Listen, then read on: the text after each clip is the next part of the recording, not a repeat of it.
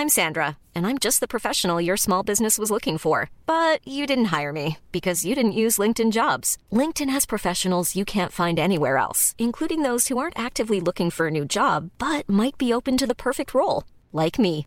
In a given month, over 70% of LinkedIn users don't visit other leading job sites. So if you're not looking on LinkedIn, you'll miss out on great candidates like Sandra. Start hiring professionals like a professional. Post your free job on linkedin.com/people today. Heraldo Media Group presenta Sergio Sarmiento y Lupita Juárez. Información veraz y oportuna con un toque personal y humano. Por el Heraldo Radio, donde la H suena y ahora también se escucha.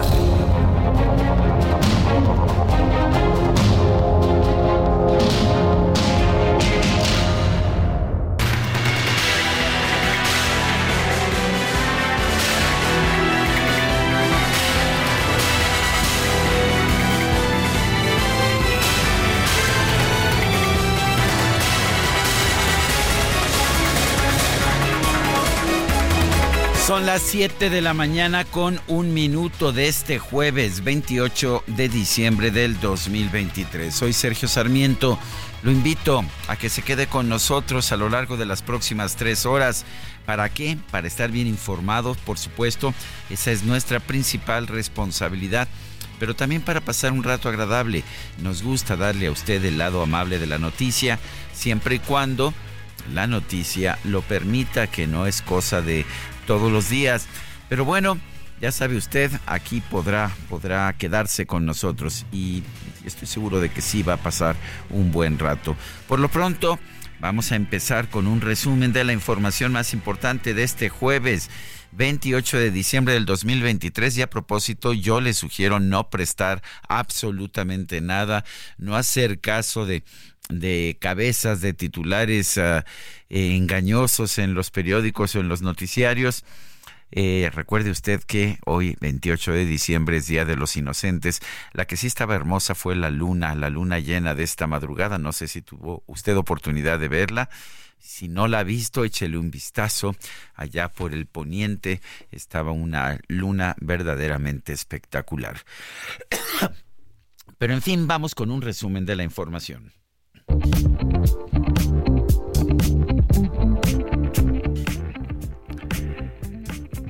Bueno, pues nos cambiaron la, nos cambiaron la pista. Ahora estamos este, buscando la pista, la pista original, pero quiero que sepa usted que estamos siendo acompañados por un operador que se está estrenando con nosotros, don Luis Ahumada, que lo está haciendo muy requete bien. Y bueno, nos da mucho gusto, de hecho, tenerlo aquí trabajando con nosotros esta mañana.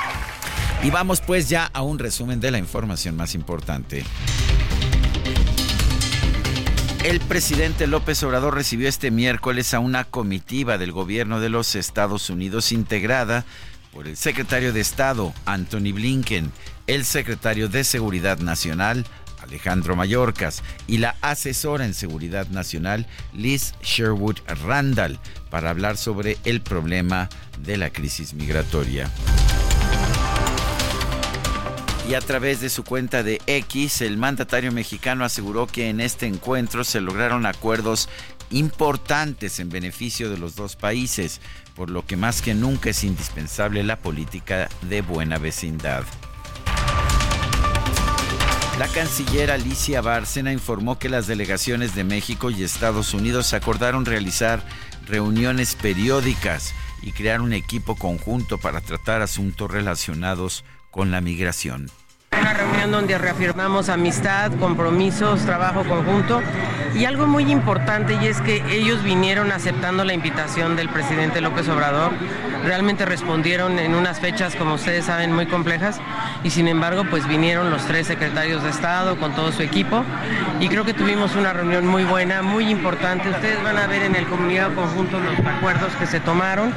En realidad fue gran medida pues México está haciendo mucho esfuerzo y eso es lo que estamos eh, relevando, ¿no?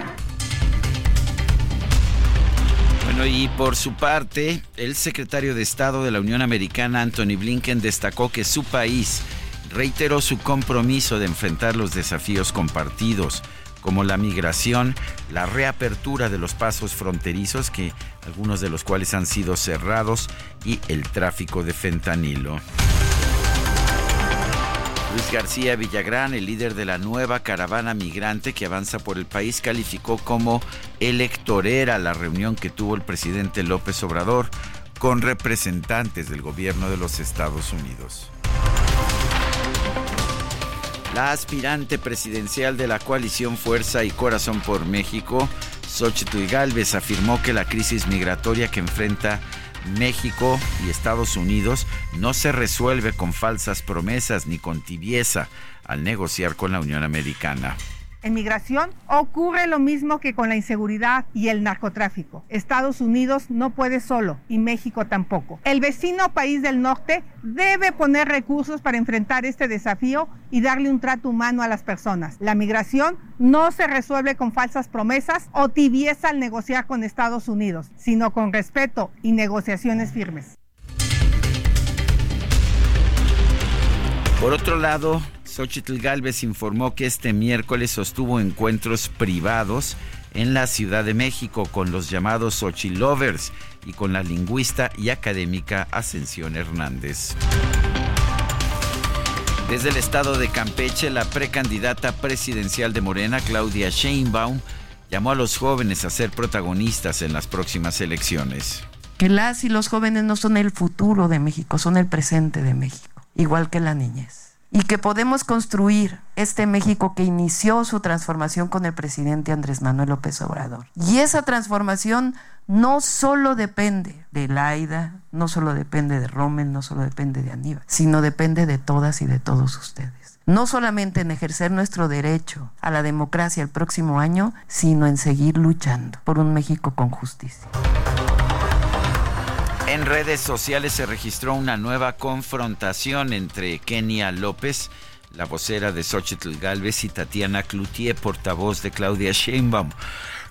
La panista acusó a Cloutier de estar en modo ignorancia porque no entiende la palabra incongruencia. La morenista respondió que incongruencia es creer en el pasado priista más corrupto sumado a las migajas del PAN y a las tres personas que aún quedan en el PRD. Este miércoles se restableció la cuenta oficial del expresidente Vicente Fox en la red social X, la cual se encontraba suspendida desde el pasado 27 de noviembre.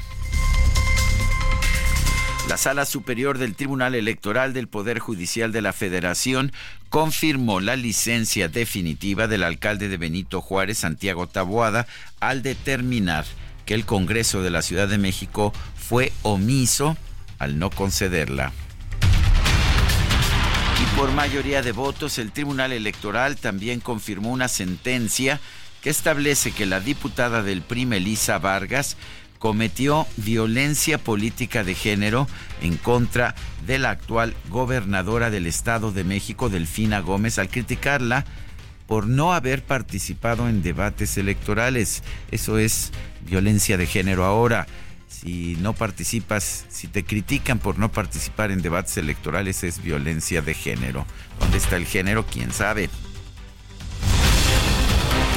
El aún magistrado presidente del Tribunal Electoral, Reyes Rodríguez, consideró que este caso no implica violencia de género, ya que la persona denunciada es una mujer.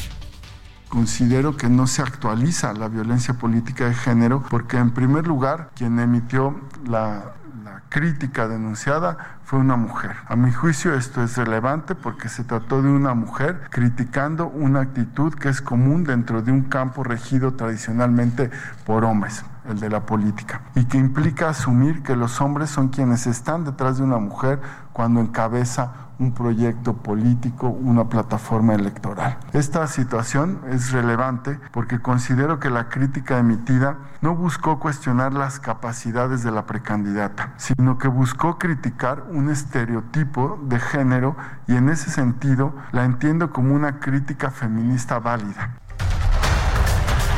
Un juez de control de Michoacán vinculó a proceso a Brian N., presunto responsable del homicidio del ex líder de las autodefensas del Estado, Hipólito Mora. La Fiscalía General del Estado de México determinó que los pobladores de la comunidad de Texcapilla, en el municipio de Texcaltitlán, están exentos de toda responsabilidad penal por el enfrentamiento con presuntos criminales del pasado 8 de diciembre. Lo que hicieron, como usted recuerda, estas, uh, estos pobladores de Texcapilla fue pues arremeter en contra de estos criminales que los estaban extorsionando sin ningún tipo de intervención de las autoridades. José Luis Cervantes Martínez, fiscal general del Estado de México, destacó que la dependencia sí va a ejercer acciones penales contra los integrantes del grupo criminal implicado en este caso. La Fiscalía General de Justicia del Estado de México ejercita acción penal precisamente por lo que respecta a los integrantes del grupo criminal que de alguna forma intervinieron en los hechos, sea como autores o partícipes, pudiendo o no haber estado en el lugar de los hechos en el momento de su comisión. Por lo antes expuesto, quedan exentos de toda responsabilidad penal los pobladores de las comunidades pertenecientes al municipio de Tezcaltitlán que fueron objeto de la agresión. Bueno, y las autoridades del Estado de México anunciaron que debido al marcado descenso de temperatura propiciado por el Frente Frío número 19, se va a suspender hasta nuevo aviso el acceso al Nevado de Toluca. Mire usted que pues que sí está haciendo frío aquí. De hecho, donde estamos, en la alcaldía Benito Juárez de la Ciudad de México, la temperatura es de 4 grados. Sí, amanecimos con 4 grados.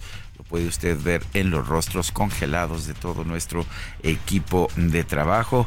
Cómo, cómo está la temperatura en los lugares en que usted se encuentra.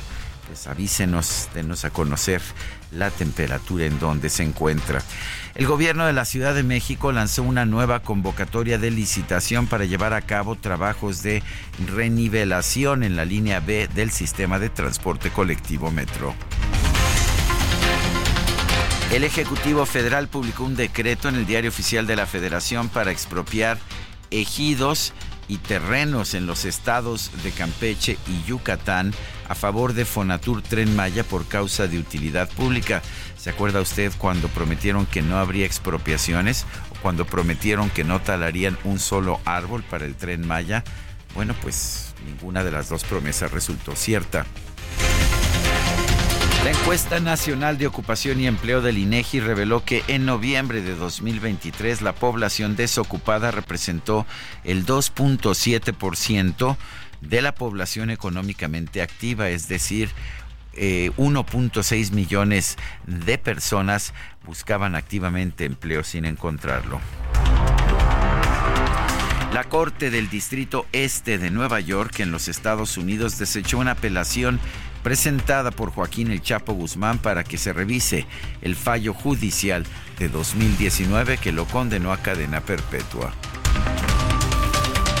Y el Tribunal Supremo de Michigan se negó a escuchar un caso que buscaba descalificar al expresidente Donald Trump de las elecciones primarias presidenciales en ese estado. Aquí lo interesante es que por un lado, en el estado de Colorado, la Suprema Corte de esa entidad decidió que no se puede colocar el nombre de Trump en las boletas, mientras que en Michigan, pues la Suprema Corte de esa entidad prefiere no meterse en el caso.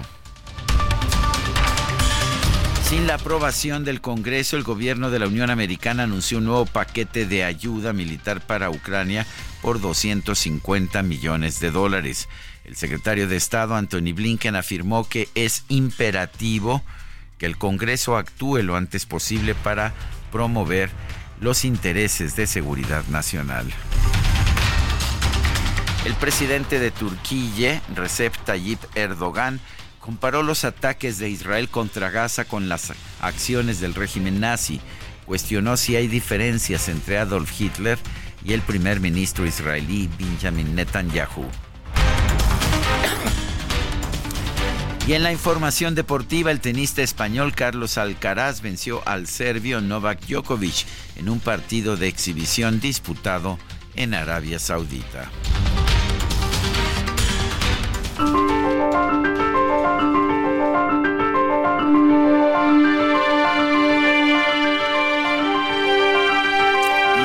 A la frase del día. No tengo ningún conflicto de interés, no vengo comprometida con absolutamente nadie. Son palabras de Lenia Batres, la nueva ministra de la Suprema Corte de Justicia de la Nación.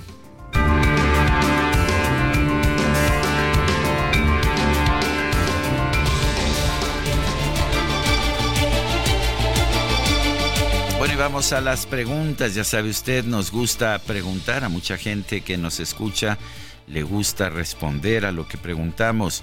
Ayer preguntábamos en este espacio, ¿está usted de acuerdo en que el gobierno invierta dinero de los contribuyentes en una aerolínea comercial manejada por militares? Sí, nos dijo 7.3%, no 92%, quién sabe 0.6%. Recibimos 13.961 votos. La que sigue, por favor. Claro que sí mi muy estimado don Luis Ahumada, por supuesto. Ya coloqué a propósito en mi cuenta personal de X, arroba Sergio Sarmiento, la pregunta de esta mañana. ¿Fue este un buen año para usted y los suyos? Así de sencillo. Sí, bueno, responde hasta este momento el 42.9%. No, malo, 23.4%. Regular, 33.7%. en 49 minutos llevamos 753 votos.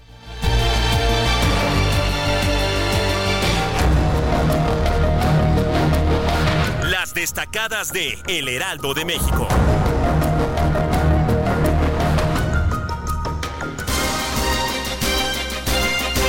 Bueno, y démosle la bienvenida a Ángel Eduardo Gutiérrez, acompañado por todos los Destacalovers, que son multitud. A propósito, ¿cómo estás, Ángel? Sergio, amigos del auditorio, bien como lo menciona Sergio, estamos eh, un poquito entusiasmados, o más bien espantados con el frío, porque a pesar de que es Día de los Santos Inocentes, el frío no es una broma. No, no, no, está durísimo. Y esta mañana que me tocó venir en moto, la verdad es que sentía hasta la cara congelada. Pero bueno, hay que, hay que seguir trabajando. Eso, eso sí, no hay duda. Así que es momento de empezar de una vez con las destacadas del Heraldo de México. En primera plana, a taparse bien Frío polar cubre gran parte del país. País. México y Estados Unidos contra la crisis migratoria. En encuentro bilateral abordaron temas de cooperación económica, seguridad y combate a las drogas, informan. Bárcena dice que crearán un grupo de trabajo conjunto. Ciudad de México. Tribunal Electoral avala licencia de Santiago Taboada es válido dejar la alcaldía en busca de la jefatura de gobierno. Estados. Caravana migrante. Piden no ceder, no ceder a presiones. Denuncian intenciones de Estados Unidos para impedir su arribo a la frontera norte. Mercados. Superpeso. Cierra fuerte el año. Orbe. Argentina crece, enojo contra decretos. ley, miles de integrantes de la principal central sindical se manifestaron contra el decreto de ley. Y finalmente en meta, México termina el año con 14 campeones del mundo.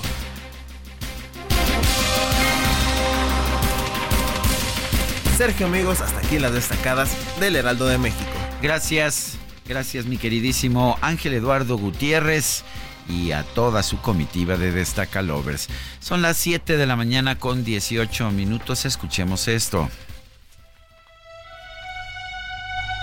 Somos novios, pues los dos sentimos mutuo amor profundo. Y con eso ya ganamos lo más grande de este mundo. Amamos, nos buscamos como novios, nos deseamos y hasta a veces, sin motivo, sin razón, nos enojamos.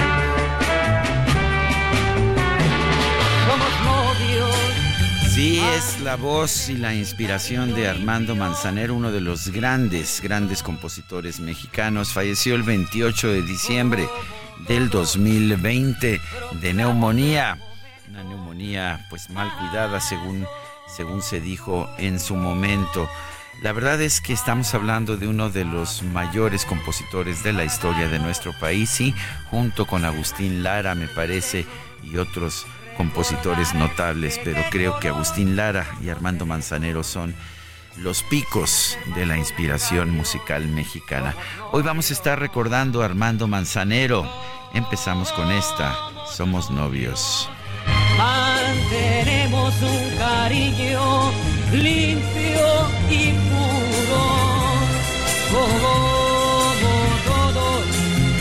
procuramos. Bueno, cuando son las 7 de la mañana con 20 minutos, vámonos a las calles de la Ciudad de México. Gaspar Betancurta, adelante, buen día. Buen día, Sergio Auditorio. Como queda 28 de mes, se dan citas feligreses en la iglesia de San Hipólito. Al momento pocas personas y no hay afectación a la circulación ni en carriles laterales de la avenida Paseo de la Reforma, en el tramo comprendido entre Violeta y la avenida Hidalgo se puede avanzar con mayor tranquilidad, ni tampoco en el caso de la avenida Hidalgo, para quien procedente del eje central se dirige hacia el eje 1 poniente en su tramo Rosales. Tenemos muy ligera presencia de elementos de la policía capitalina en espera de que conforme avance la mañana y ceda un poco el frío, lleguen más fieles a este sitio. Por lo pronto reiteramos buenas condiciones para avanzar tanto en la avenida Paseo de la Reforma como en la avenida Hidalgo. Sergio, el reporte que al momento les tengo. Muchas gracias Gaspar, Gaspar Betancourt y vámonos ahora hasta Naucalpan, ahí se encuentra Israel Lorenzana. Adelante Israel. Sergio, muchísimas gracias. Un gusto saludarte esta mañana. Estamos ubicados aquí a un costado de la central de la Cruz Roja aquí en Naucalpan, en donde a partir de las 9 de la mañana se va a estar aplicando la vacuna contra COVID-19, la cual tendrá un costo menor al que ya se está dando en farmacias particulares. Aquí va a costar 785 pesos y a partir de hoy se va a aplicar a las 9 de la mañana y hasta las 5 de la tarde, también en la Cruz Roja de Polanco y en la Cruz Roja de Cuautitlán, México, en el estado. Ya en estos momentos tenemos una fila de personas en espera de la aplicación de esta vacuna y en materia vehicular, bueno, pues encontramos algunos asentamientos a través de la zona del periférico para desplazarnos a este punto desde la zona de Tlanepantla, así que bueno, pues hay que anticipar su paso con dirección hacia la zona del Toreo. Sergio, la información que te tengo. Pues muchísimas gracias Israel Lorenzana. Hasta luego. Son las 7 con 22 minutos. La Cruz Roja en el Estado de México informó que la vacuna contra el COVID-19 tendrá un costo de 785 pesos en diversas farmacias de la entidad. Gerardo García nos tiene más detalles. Adelante, Gerardo. La Cruz Roja en el Estado de México reveló que la vacuna contra la COVID-19 tendrá un costo de 785 pesos, es decir, un estimado de 100 pesos menos que en el mercado nacional a través de diversas farmacias y que lo ubica como la más barata hasta este momento y las jornadas iniciarán a partir de este jueves. La institución informó que el horario de atención será de las 9 horas de la mañana y hasta las 18 horas. El biológico de eh, la farmacia farmacéutica Pfizer en su presentación para adultos e infantil. Se aplicará en las delegaciones de Toluca, Naucalpan y también en Cuautitlán, México, esto ubicado en suelo mexiquense, además también en la delegación Lilas, esto ubicado en la alcaldía de Coajimalpa y en el eh, Hospital eh, Central de Polanco, eh, ambas en la Ciudad de México. En todos los espacios antes mencionados se proyecta tener diariamente en disposición 100 y los interesados únicamente tendrán que formarse para adquirirla. La Cruz Roja inicialmente anunció que la jornada de vacunación iniciaría el 26 de diciembre, aunque lo ajustó para este 28 de diciembre, además del el pago que tengan que hacer los ciudadanos que quieran aplicarse este biológico. También en el caso de menores de 5 a 12 años deberán eh, presentar una receta médica eh, del pediatra que lo haya ordenado y eh, para el caso de adultos solamente no debieron de haber presentado síntomas de enfermedades respiratorias en por lo menos en en los eh, cinco días previos a esta eh, aplicación. Hasta que mi reporte desde el Estado de México. Muy buenos días. Buenos días, Gerardo García. Nuestro número de WhatsApp para que nos mande mensajes 55 20 10 96 47. 55 20 10 96 47. En X antes Twitter, arroba Sergio y Lupita. Le recomiendo también arroba Heraldo de México. Regresamos. Deseamos y hasta veces sin motivo, sin razón. Para Sergio Sarmiento, tu opinión es importante. Escríbele a Twitter en arroba Sergio Sarmiento.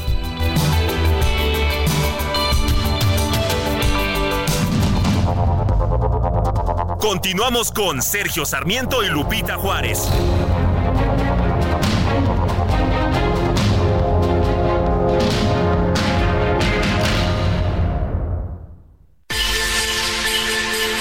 Escucha la H, Heraldo Radio.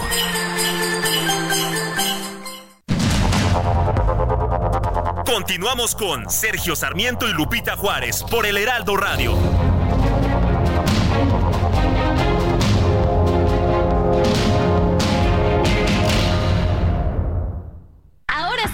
Un Fiat Pulse. Disfruta de su tecnología inigualable y seguridad inteligente. Desde 347,400 pesos, más tasa desde 9.75%. Además, comisión y seguro gratis. Celebra estas fiestas estrenando un Fiat Pulse. CAT 31.9% sin IVA. Vigencia el 29 de diciembre. Consulta fiat.com.mx. Hoy, 28 de diciembre, se celebra el Día de los Inocentes. El cristianismo honra la memoria de los niños que murieron durante el mandato del rey Herodes, quien buscaba evitar el nacimiento de Jesús de Nazaret. Por otra parte, en Hispanoamérica y España, este día es dedicado a realizar bromas para engañar a otras personas.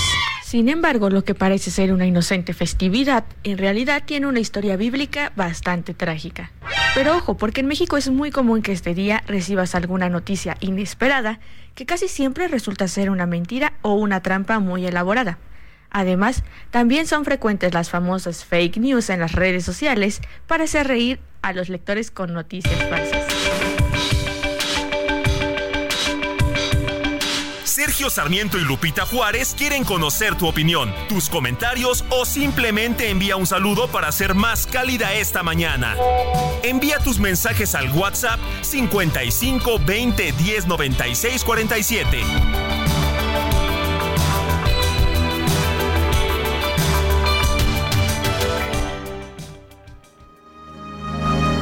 Entre tú y yo no hay nada personal, es solo el corazón que desayuna, come y cena de tu amor en el café de la mañana, la canción de la semana que muchas veces me emociona y otras tantas me hace daño.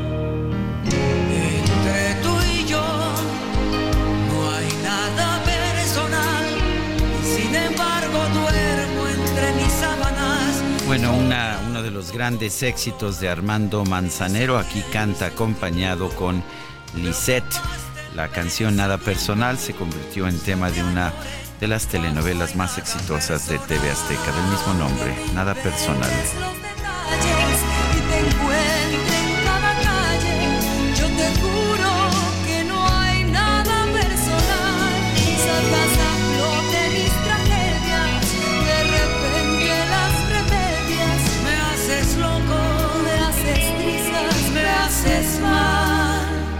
Hoy estamos recordando a Armando Manzanero en este espacio, en el Heraldo Radio.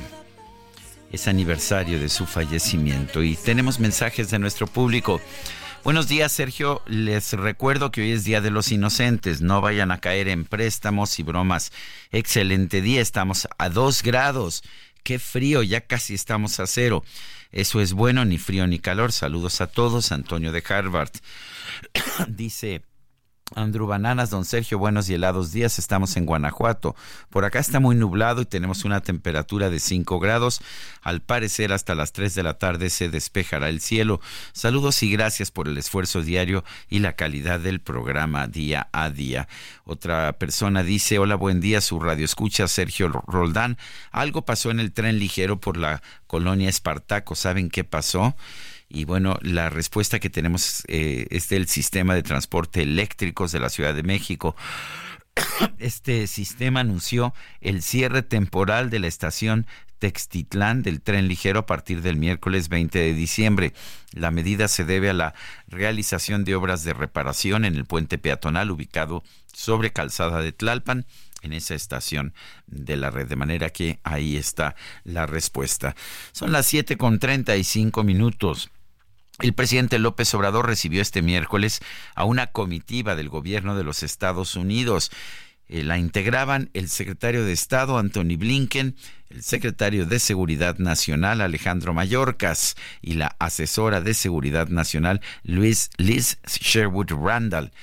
Y hablaron sobre la crisis migratoria. Iván Saldaña nos tiene el reporte. Adelante, Iván. ¿Qué tal, Sergio? Buenos días.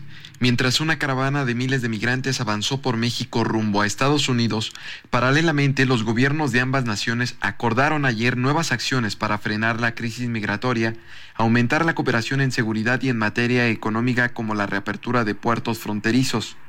En Palacio Nacional, el presidente Andrés Manuel López Obrador, acompañado de su gabinete de seguridad, recibió a la delegación de altos funcionarios estadounidenses dirigida por Anthony Blinken, secretario de Estado.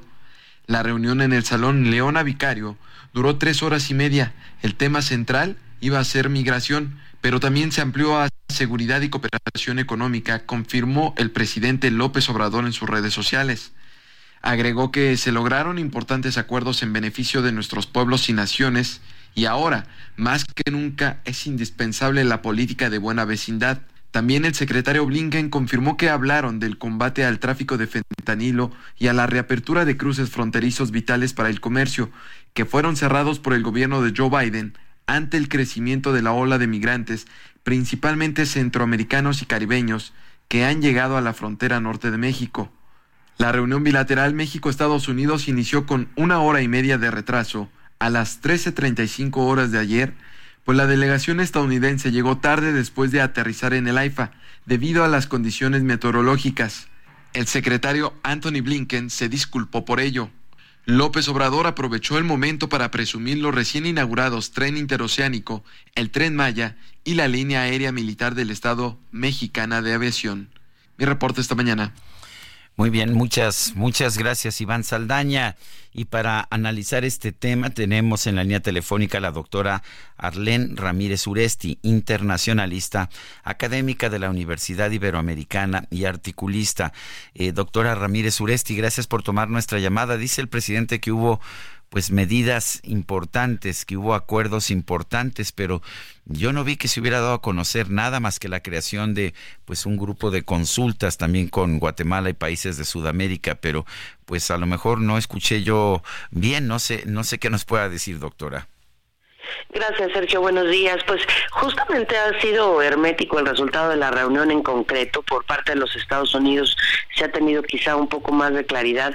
Se ha visto que en las redes de, los funcionarios de los Estados Unidos se habla de eh, robustecer y fortalecer los compromisos de México hacia el problema de la migración.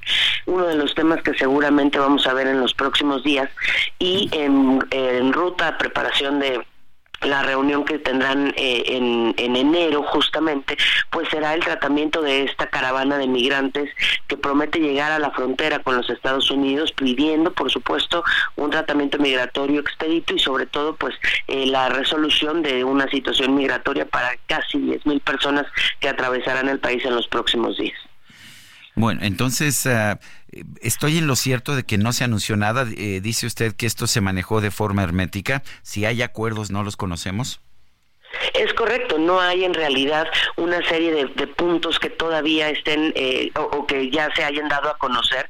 Por, por los dos lados se ha hablado de, fortalecer la cooperación, de hablar de un grupo de cooperación no de alto nivel que se reunirá paulatinamente y periódicamente en lo subsecuente, pero en realidad no se ha hablado de, de acciones en concreto o de compromisos por parte del gobierno de México que se hayan agendado ya eh, de forma inmediata por parte del gobierno del presidente López Obrador en respuesta a la preocupación que ha expresado el gobierno de los Estados Unidos en este tema. El, viene no solamente esta caravana migratoria que desde el punto de vista de imágenes en los noticiarios de televisión es muy importante, pero estaba yo viendo las cifras de del número de encuentros, entre comillas, que son detenciones y expulsiones. Y la verdad es que han venido creciendo de forma muy importante y que están pues ya por arriba de, de los dos millones al año. Sí, eh, a partir justamente de los cambios en, en, la operación del título 42, se empezaron a generar eh, alzas importantísimas en, en, en, las solicitudes migratorias hacia los Estados Unidos. Hay que destacar, Sergio, de forma importante, que para México también el número es importante, es decir, los mexicanos que han migrado hacia los Estados Unidos en los últimos años ha incrementado de forma muy importante, cosa que en los años anteriores, hasta 2018, se había disminuido de forma importante la migración de mexicanos hacia los Estados Unidos. En los últimos años ha repuntado de manera importante. Uno de los temas que, que México eh, le, ha quedado, digamos, a deber a los Estados Unidos en este sentido ha sido la, eh, operación no, no solamente de programas sociales, sino también en temas de seguridad, que es lo que hoy está haciendo que muchos mexicanos regresen a estos patrones migratorios que ya se habían disminuido. Si a eso sumamos, por supuesto, la migración de los países del centro del, del, continente, pues se ha disparado de forma importante el número de migrantes hacia los Estados Unidos en el último año. Es verdad que llegó a haber un momento en el que México, o, que había un mayor número de mexicanos que regresaban a radicar en México de los que se iban a Estados Unidos, o sea que tuvimos un foco negativo. Sí, de, hecho, al inicio de este de esta administración federal, México todavía tenía mexicanos reasimilados a comunidades de origen y había además programas en varias secretarías para lograr la reasimilación. Muchos de ellos tenían que ver con, eh, por ejemplo, el programa 3 por 1 para migrantes, los programas de INEA, ¿no? De, educación para adultos, que trataban de, de, de a través de, los, de educación o de la creación de infraestructura buscar que esos migrantes de retorno encontraran no solamente eh, comunidades que les cobijaran, sino además procesos de asimilación cultural, lingüística, educativa, productiva. Eso se ha revertido completamente. Hoy México no tiene migrantes de retorno que busquen regresar a sus comunidades. Al contrario, estamos viendo una serie de desplazados hacia el norte del país y del norte buscando la migración hacia los Estados Unidos en un patrón que, de acuerdo a los expertos, expertos del Departamento de Seguridad Interna en los Estados Unidos está regresando a los patrones eh, que tenían durante la Segunda Guerra Mundial con el programa Bracero. Y eso es algo muy importante que no de lo, de, lo que no se pero que hoy le preocupa a los Estados Unidos no solamente por eh, la condición eh, que hay de, de, flujo migratorio del Centro y Sudamérica, sino porque México también está contribuyendo de forma importante con este número de migrantes que están llegando a los Estados Unidos. El, el, bueno, estamos viendo una situación en que el presidente dice que gracias a sus programas sociales ya no tenemos más migración, pero, pero estamos viendo al mismo tiempo un crecimiento de la migración. Sí, definitivamente. Y, la realidad es que los programas sociales son paliativos. En realidad no están atendiendo el problema de origen. Los programas sociales de los que habla el presidente de la República no están atendiendo el problema raíz, que es la seguridad. Hoy los mexicanos que van a los Estados Unidos de diferentes estados y de diferentes, eh, digamos, condiciones socioeconómicas, no se van solamente por cuestiones eh, de, empleabilidad. En la mayoría de los casos, hoy la migración se está dando por cuestiones de seguridad, ¿no? Y por cuestiones eh, de, eh, pues de, un malestar no referente al crimen organizado Eso es algo muy importante que evidentemente los programas sociales pues no están no están atendiendo porque además no es el rubro que corresponde. La política de seguridad interna no está generando pues ese esa es ese clima de seguridad social que, eh, y seguridad integral que se requiere. Pero además algo muy importante es que justamente en el tema de seguridad, pues hoy la seguridad va en, una, en, un espectro bastante integral que en, la mayoría de los casos no se está atendiendo. ¿no? Eh, hay, que, hay que decir que en muchos indicadores, en muchos rankings globales, México ha perdido no solamente posiciones en el ranking de Estado de Derecho, no en el ranking de seguridad, pero también en el tema de polarización, por ejemplo. Hay un ranking muy interesante que habla justo de estas condiciones de percepción en el que México está muy polarizado y la gente pierde confianza en las instituciones y por eso se dan patrones de migración cada vez más altos. ¿Qué tan importante va a ser el tema migratorio en la campaña electoral presidencial de los Estados Unidos? Es fundamental. Y hay que hay que entender que justo este tema no el secretario Blinken ha venido más veces a México que a cualquier país del, del continente americano. La razón justamente es que al presidente Joe Biden le han evaluado bastante mal en el rubro de política exterior. Y hay que recordar que la política exterior junto con el tema de seguridad interna constituye un eje de política eh, interna para los Estados Unidos bastante importante. El, el, en el tema de seguridad interna o de seguridad interior, pues al presidente Biden lo han visto como muy alejado y hasta permisivo con respecto a México. Los grupos más radicales del, del Partido Republicano están usando la, la, estos patrones migratorios atípicos y en aumento como una muestra de la incapacidad del presidente Biden para cumplir sus acuerdos y sobre todo sus promesas de campaña. Ante la, el inicio de las campañas electorales en los Estados Unidos, al presidente Biden le urge dar resultados y frenar el flujo migratorio para entonces eh, digamos, eh, revertir el discurso republicano que habla la necesidad de endurecer la frontera, eh, las políticas migratorias en la frontera sur, porque es justo a partir de este hueco que se está viendo de cuatro años en los Estados Unidos con una política migratoria inexistente, ¿no? Eh, el hecho de que eh, hoy el presidente Biden pueda no solamente tener un, un, flanco muy débil en, en materia político-electoral, sino que además para la siguiente administración, sea la del presidente Biden o una de transición nuevamente a los republicanos, este tema va a ser súper importante, no solamente en cuestión presupuestal y operativa, sino por la propia situación económica y social de los Estados Unidos. Una pregunta anecdótica. El presidente dijo ayer, y lo dijo también la secretaria de Relaciones Exteriores, que estos altos funcionarios vinieron a México por invitación del presidente mexicano. Y sin embargo, hace apenas unos días eh, había dicho el presidente pues que el presidente Biden quería hablar con él y que él solicitó la reunión. ¿Quién, quién tiene la razón? ¿no? ¿Qué pasó realmente? ¿Quién invitó a quién? Pues en realidad el presidente Biden fue el que solicitó la reunión y así lo dice la minuta de la llamada desde la Casa Blanca hacia el presidente de México.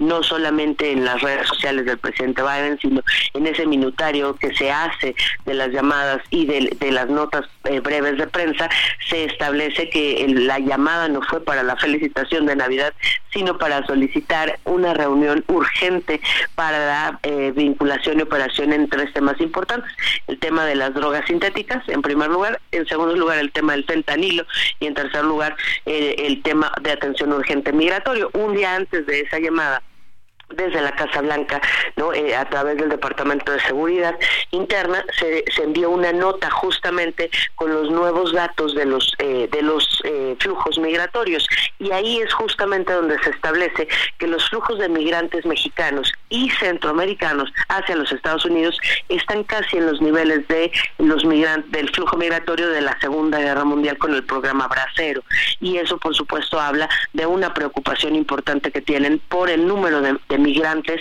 que está esperando un juicio migratorio en la frontera como México, país eh, tercer país seguro, pero además con los nuevos flujos reportados en el último mes.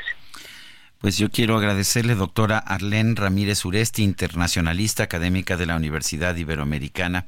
Gracias por esta conversación. Muchas gracias, Sergio. Excelente día. Gracias. Y son las 7 con 49. Vámonos al clima. El pronóstico del tiempo con Sergio Sarmiento y Lupita Juárez.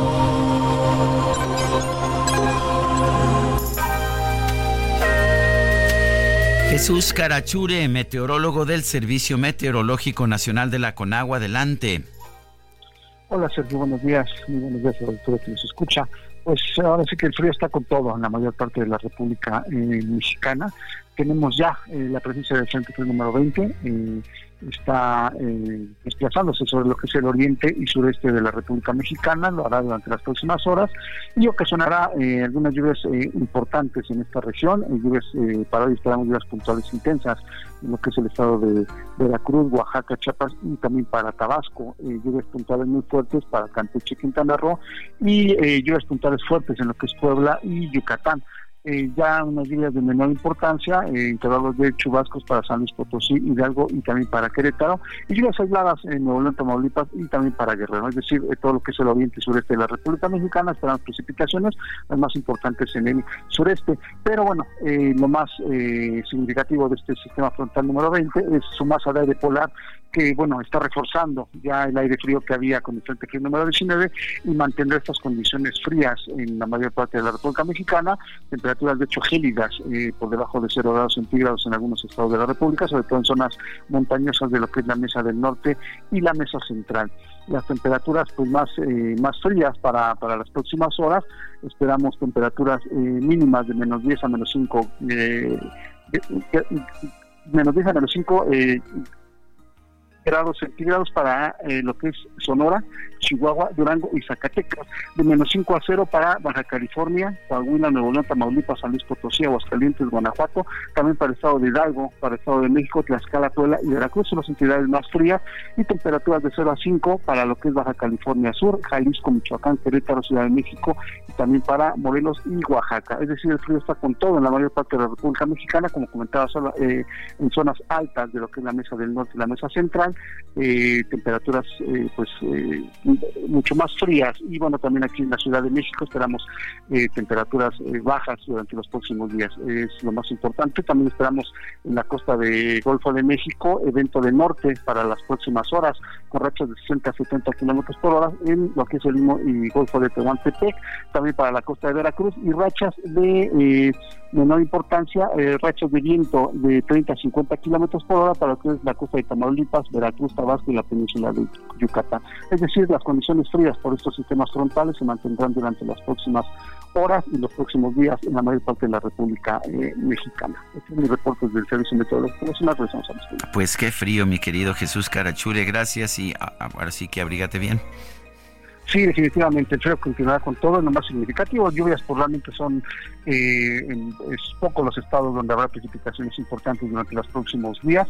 Lo más significativo serán las temperaturas que se mantendrán pues prácticamente lo que resta del año y el inicio del año próximo. No será un fin de año bastante frío, pues ahora sí que a abrigarse como comentas tú y bueno pues ahora sí que eh, esperar esperar eh, pues, eh, estas temperaturas frías gélidas en algunos estados lo que lo que resta de esta próxima semana y el inicio de la próxima. Muy bien gracias Jesús.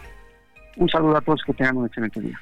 Bueno la, la gobernadora del estado de México Delfina Gómez acaba de mandar un uh, tuit lo mandó a las siete con veintiocho de la mañana y dice lo siguiente, antes de salir de casa, abrígate bien. Hoy amanecimos con temperaturas bajo cero en algunas partes de la entidad debido al efecto del fenómeno estacional del Frente Frío 19. Desde ayer se cerraron los accesos al Nevado de Toluca, menos 5 grados, y al Parque Nacional Iztapopo por la presencia de agua, nieve y temperaturas bajo cero por parte de Semarnat. Si tiene síntomas de resfriado o malestar, acude de inmediato a un centro de salud cercano. Y vámonos a las calles de la Ciudad de México. Gaspar Betancourt, adelante. Sergio Auditor, excelente día. Se registró un incendio en la colonia Centro sobre el eje 1 Oriente, anillo de circunvalación número 201. Esto es al cruce con la calle Para mayor referencia, en este sitio, elementos del heroico cuerpo de bomberos laboran, ya han controlado el incendio, no hay riesgo de que se extienda hacia locales aledaños y están trabajando ya en la remoción de escombros para poder sofocar ya en su totalidad el incendio que se registró en este sitio. Personas lesionadas, ninguna. Solamente el eh, encargado de estos locales, una persona de la tercera edad que es atendida en estos momentos por crisis nerviosa, pero no hay víctimas que lamentar debido a este incendio que se registró en la colonia centro. En cuestión de vialidad, contemplar que tenemos todas las unidades de bomberos en este sitio ocupando dos de los cuatro carriles y eso está generando en cuestión de vialidad importantes contratiempos en el avance sobre el eje 1 Oriente para quienes procedentes de la zona de Tepito se dirigen hacia Preservando Teresa de Mira. Así es que saldo blanco debido a este incendio que se registró en la colonia bueno, Muy bien, gracias Gaspar Betancourt. Nosotros vamos, vamos a una pausa y regresamos.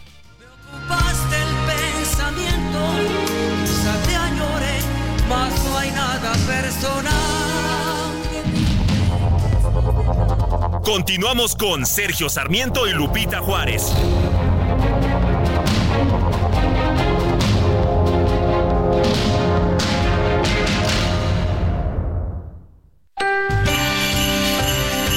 Heraldo Radio, con la H que sí suena y ahora también se escucha.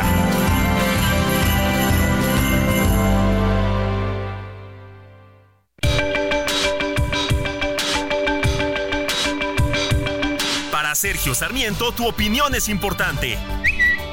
Escríbele a Twitter en arroba Sergio Sarmiento.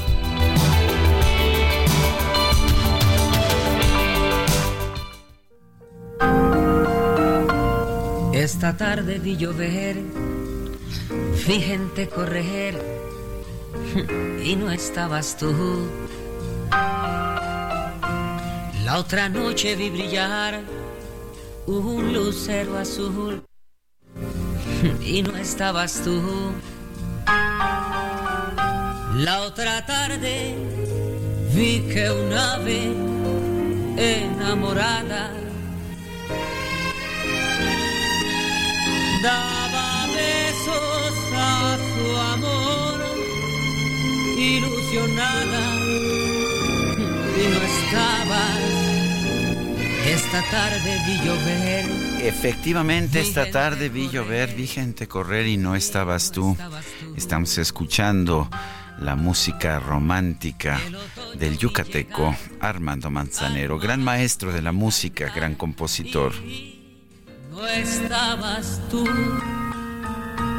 Yo no sé cuánto me quieres, si me extrañas o me engañas, solo sé que yo Bueno, pues nos podríamos quedar, ¿verdad? Bastante tiempo, pero no, no lo vamos a poder hacer. Tenemos mensajes de nuestro público. La maestra Claudia Álvarez Cuesta dice, mi amiga viajó a La Paz por el AIFA. Tomó de ida un transporte en el World Trade Center, pero de regreso el vuelo a la Ciudad de México se atrasó dos horas y tuvo que esperar más de tres horas para tomar transporte para regresar al World Trade Center.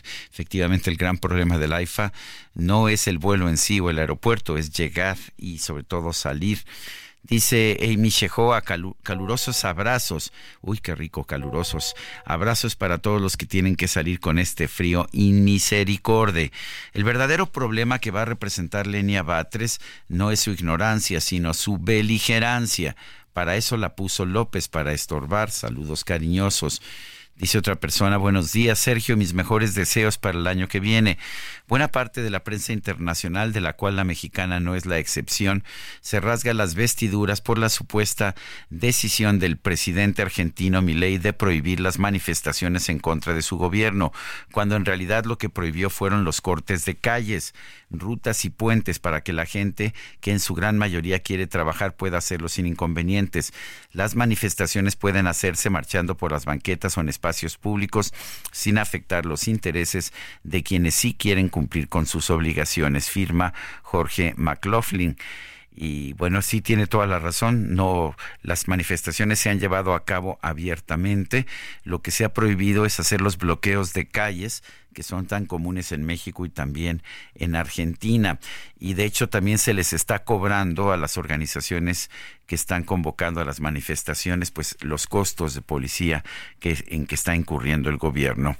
Eh, dice bueno, vamos, vamos con otros temas. El líder de la caravana de casi siete mil migrantes, Luis García Villagrán, señaló como electorera la reunión entre México y Estados Unidos donde trataron el tema de la crisis migratoria. Luis García Villagrán es activista y defensor de los derechos de los migrantes. Lo tenemos en la línea telefónica. Don Luis García Villagrán, gracias por tomar la llamada. ¿Vio usted algún tipo de cambio, alguna medida concreta, alguna política eh, que pudiera generar esperanza en la reunión cumbre que tuvo lugar ayer en Palacio Nacional, don Luis? Buenos días, don Sergio Sarmiento. Buenos días. Bueno, primer lugar, este, acaba, acabo de escuchar las declaraciones del presidente Andrés Manuel López Obrador, en el que dice que la caravana migrante disminuyó a 1.500 y que estaba muy preocupado por lo que estaba pasando con los migrantes, ¿no? Este, quiero decirle hoy, don Sergio Sarmiento, y utilizo tu espacio para referir dos cosas importantes. Hoy nos vamos a reunir todos los migrantes aquí en Mapastepec, donde estamos llegando, Mapastepec, Chiapas, y vamos a demostrarle al presidente Andrés Manuel López Obrador que no somos 1.500 migrantes, que somos mínimo 5.000 migrantes que estamos llegando a Mapastepec, que está mal informado el presidente, están mal informando. Y otra parte que está diciendo el presidente es que los que organizamos esta caravana somos traficantes de personas, refiriéndose directamente a mi persona. De igual manera, quiero aprovechar este medio para que decirle al presidente y a quienes le informan que me demuestre lo contrario.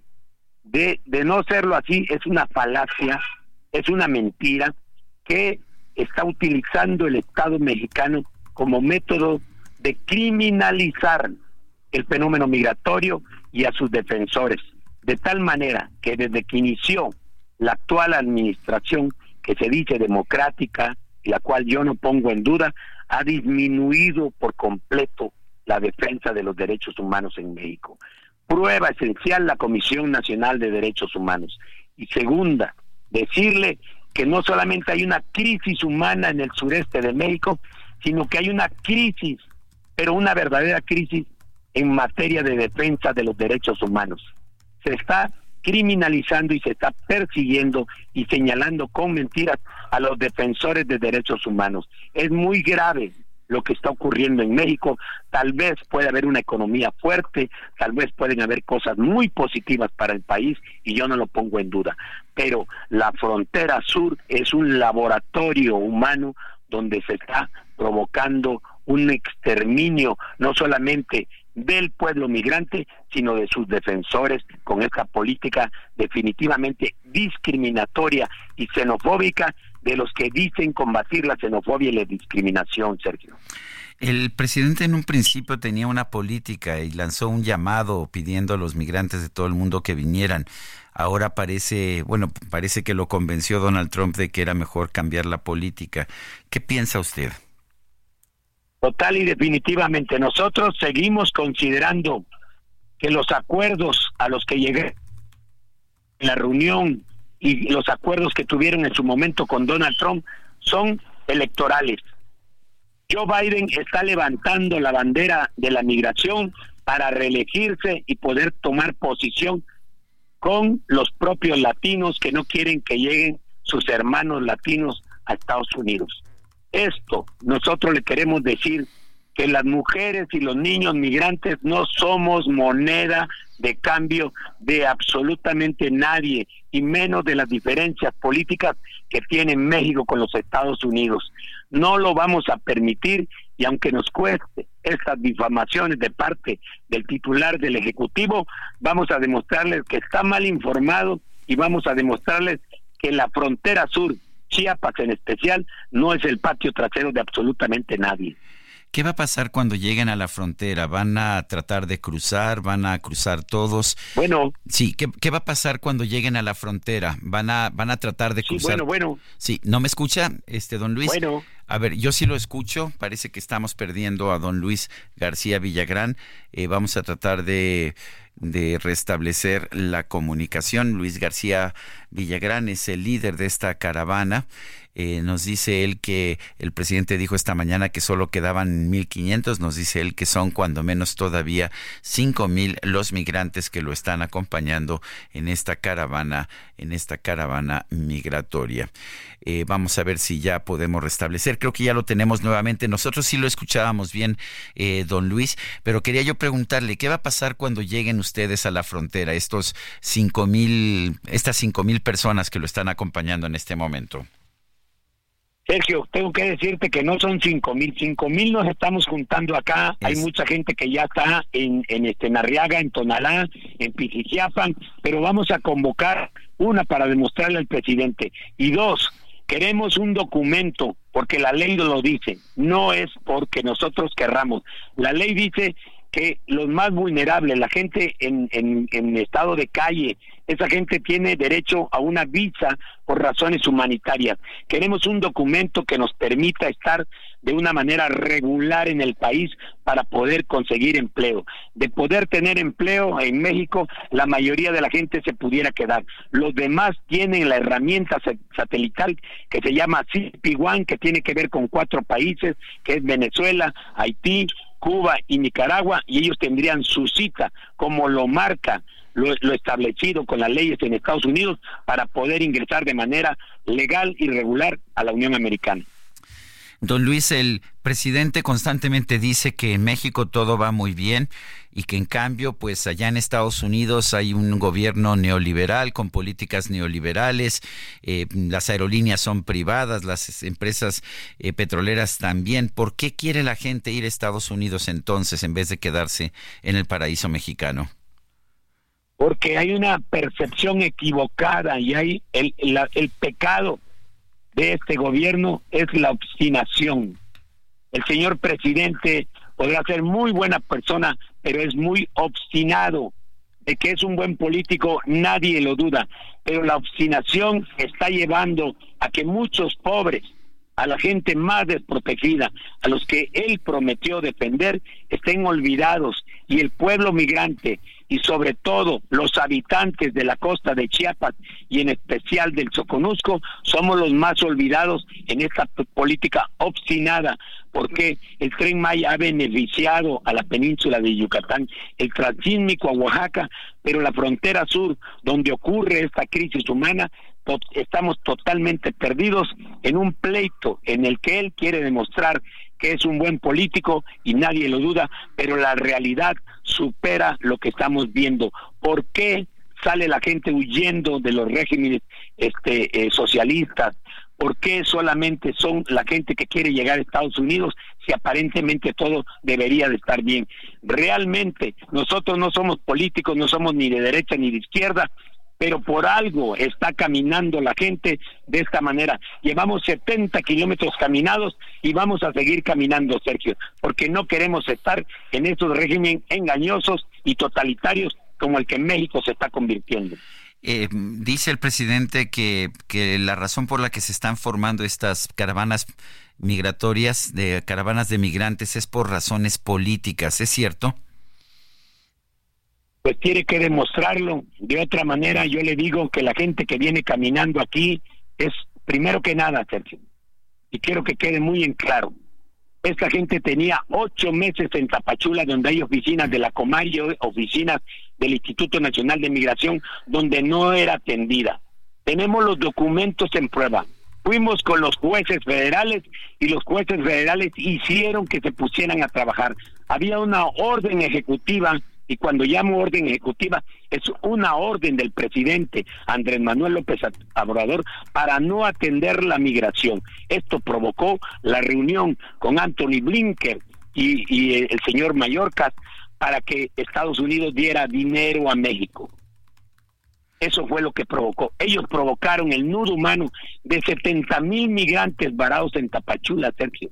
Habría que ir a ver a Tapachula y preguntarle y ver si es cierto lo que decimos o no. Eso provocó que diez mil salieran caminando con nosotros porque es invivible Tapachula, porque es la parte más olvidada, que provocó que le dieran millones de dólares al gobierno de México para mitigar la, migración. ¿Qué se hizo? ¿Qué se va a hacer con ese dinero? Persecución de los migrantes, criminalización del pueblo migrante, de los más pobres y criminalización de nosotros como defensores de derechos humanos, que soy un libro abierto. Sergio Sarmiento, tú me entrevistaste hace 10 o 14 años cuando yo salí de la de prisión porque en mi caso lo llevó la Comisión Interamericana de Derechos Humanos y tuvo que el Estado mexicano pedirme disculpas públicas. Hoy el presidente de la República está demostrando ser un político verdaderamente obstinado y que cuenta mínimo con mala información. Pues don Luis García Villagrán, ya sabe usted que estos micrófonos están siempre abiertos. No me interesa que la gente conozca conozca estos problemas, los conozca de, de, parte de la gente que los está viviendo. Y gracias por conversar con nosotros. Le estaremos dando seguimiento a esta caravana de migrantes y por supuesto a usted también y las posiciones que está defendiendo. Gracias. Gracias. Dios les bendiga a todos los que nos escucharon. Son las ocho con quince minutos. El presidente López Obrador destacó los acuerdos alcanzados con la delegación de alto nivel del gobierno de los Estados Unidos que estuvo en México. Dijo que ya se va a normalizar el tránsito en los pasos fronterizos entre México y Estados Unidos y que se atenderán las causas que originan la migración con apoyo con apoyo a los países expulsores. Vamos a escuchar lo que dijo el presidente.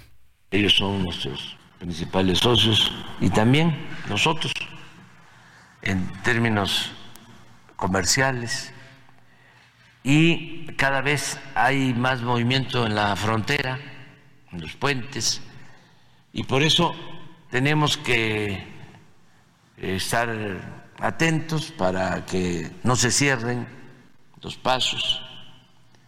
Se llegó a ese acuerdo, ya se están abriendo los pasos para el ferrocarril y eh, los puentes fronterizos, normalizar la situación. Eh, se avanzó en eso. Eh, también hablamos sobre la atención a las causas que originan la migración, el apoyo a países en donde por necesidad la gente tiene que abandonar sus pueblos en busca de trabajo. Eh, se informó de cómo nuestro país sigue ayudando con programas como Sembrando Vida, el programa de jóvenes construyendo el futuro y otras acciones que estamos llevando a cabo en países del Caribe y de Centroamérica. Y eh, ellos están también haciendo lo propio, eso nos informaron, y continúa el programa de dar becas eh, de trabajo, visas temporales para trabajo mediante una solicitud, se abrió un canal con ese propósito. Bueno, pues son las palabras, las palabras del presidente López Obrador. Me parece positivo que se normalice el paso, el tránsito en los pasos fronterizos. Esto es muy importante para la economía de los dos países, de México y de los Estados Unidos, en cuanto pues a la atención de las causas que originan la migración. Pues me parece que la mejor atención sería permitir una mayor inversión, una mayor inversión privada que sea productiva. En fin, vamos con el Químico Guerra en estos momentos. El Químico Guerra, con Sergio Sarmiento y Lupita Juárez. Químico Guerra, ¿cómo estás? Muy buenos días. ¿Qué nos tienes esta mañana adelante?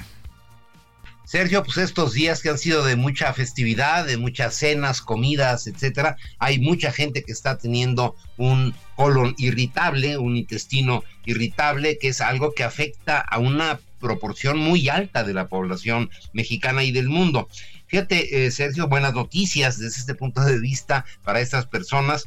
Ahora, a fin de año, en una serie de cuatro estudios publicados ayer en la revista arbitrada Gastroenterology, es una revista muy reconocida, que es la publicación oficial de la Asociación Norteamericana de Gastroenterología, investigadores de la Escuela de Medicina de Monte Sinaí eh, describen la identificación de herramientas predictivas y un nuevo entendimiento de los factores ambientales que detonan precisamente síndrome de intestino irritable, el SII.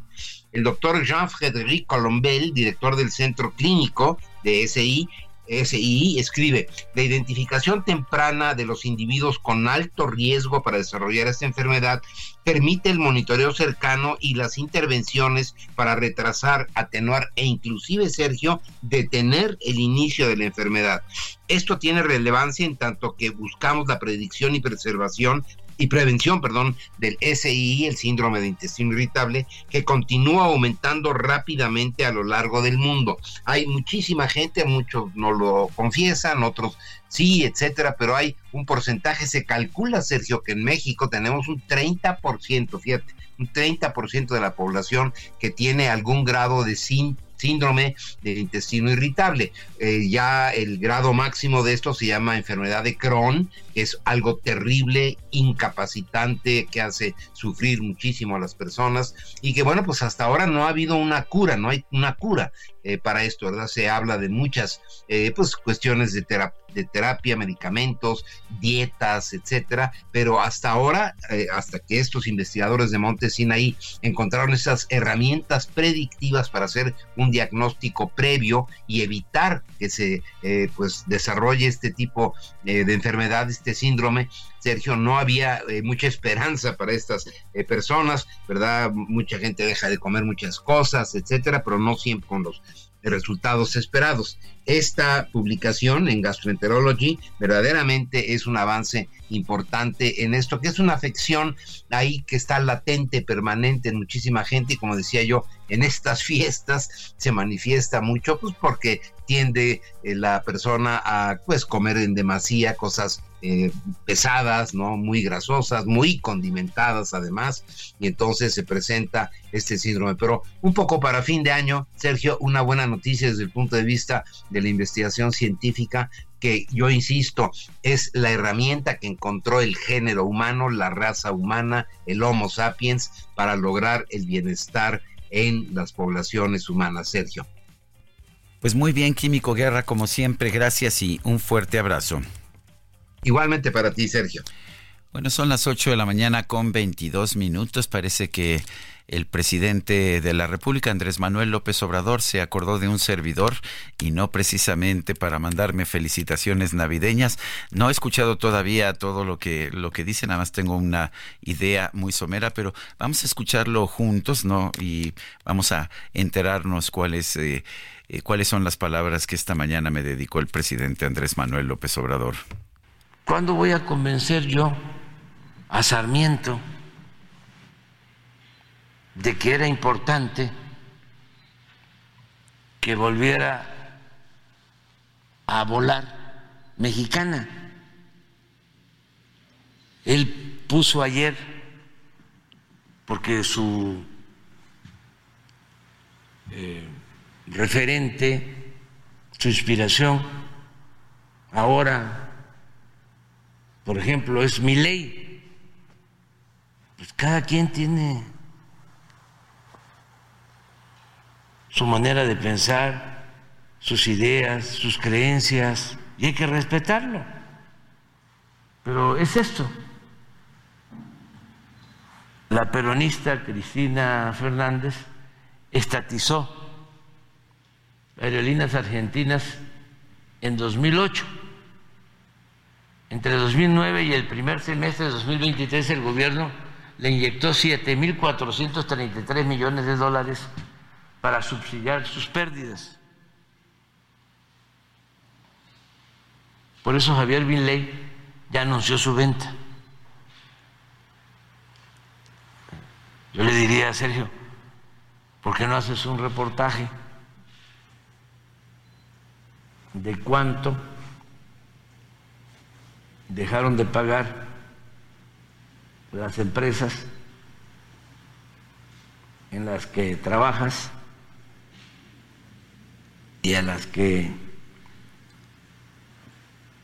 respaldas en el periodo neoliberal cuando se les condonaban los impuestos. Pagaban impuestos todos los mexicanos, menos las empresas que, con todo respeto, Sergio Sarmiento defiende. Pues somos distintos, pero esa es la democracia.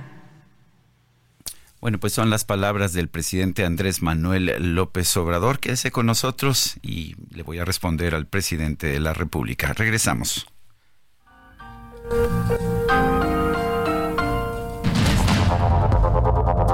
Continuamos con Sergio Sarmiento y Lupita Juárez.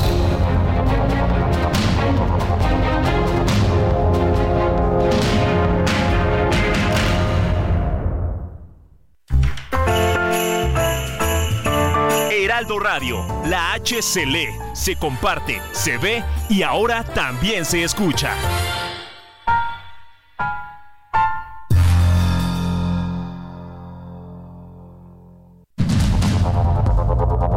Continuamos con Sergio Sarmiento y Lupita Juárez por el Heraldo Radio.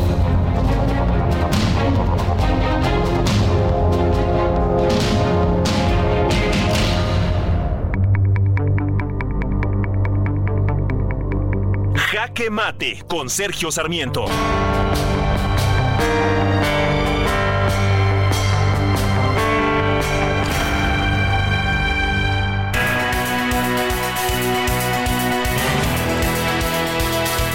Bueno, el presidente de la República, Andrés Manuel López Obrador, se mostró otra vez molesto con uno de los artículos que escribo.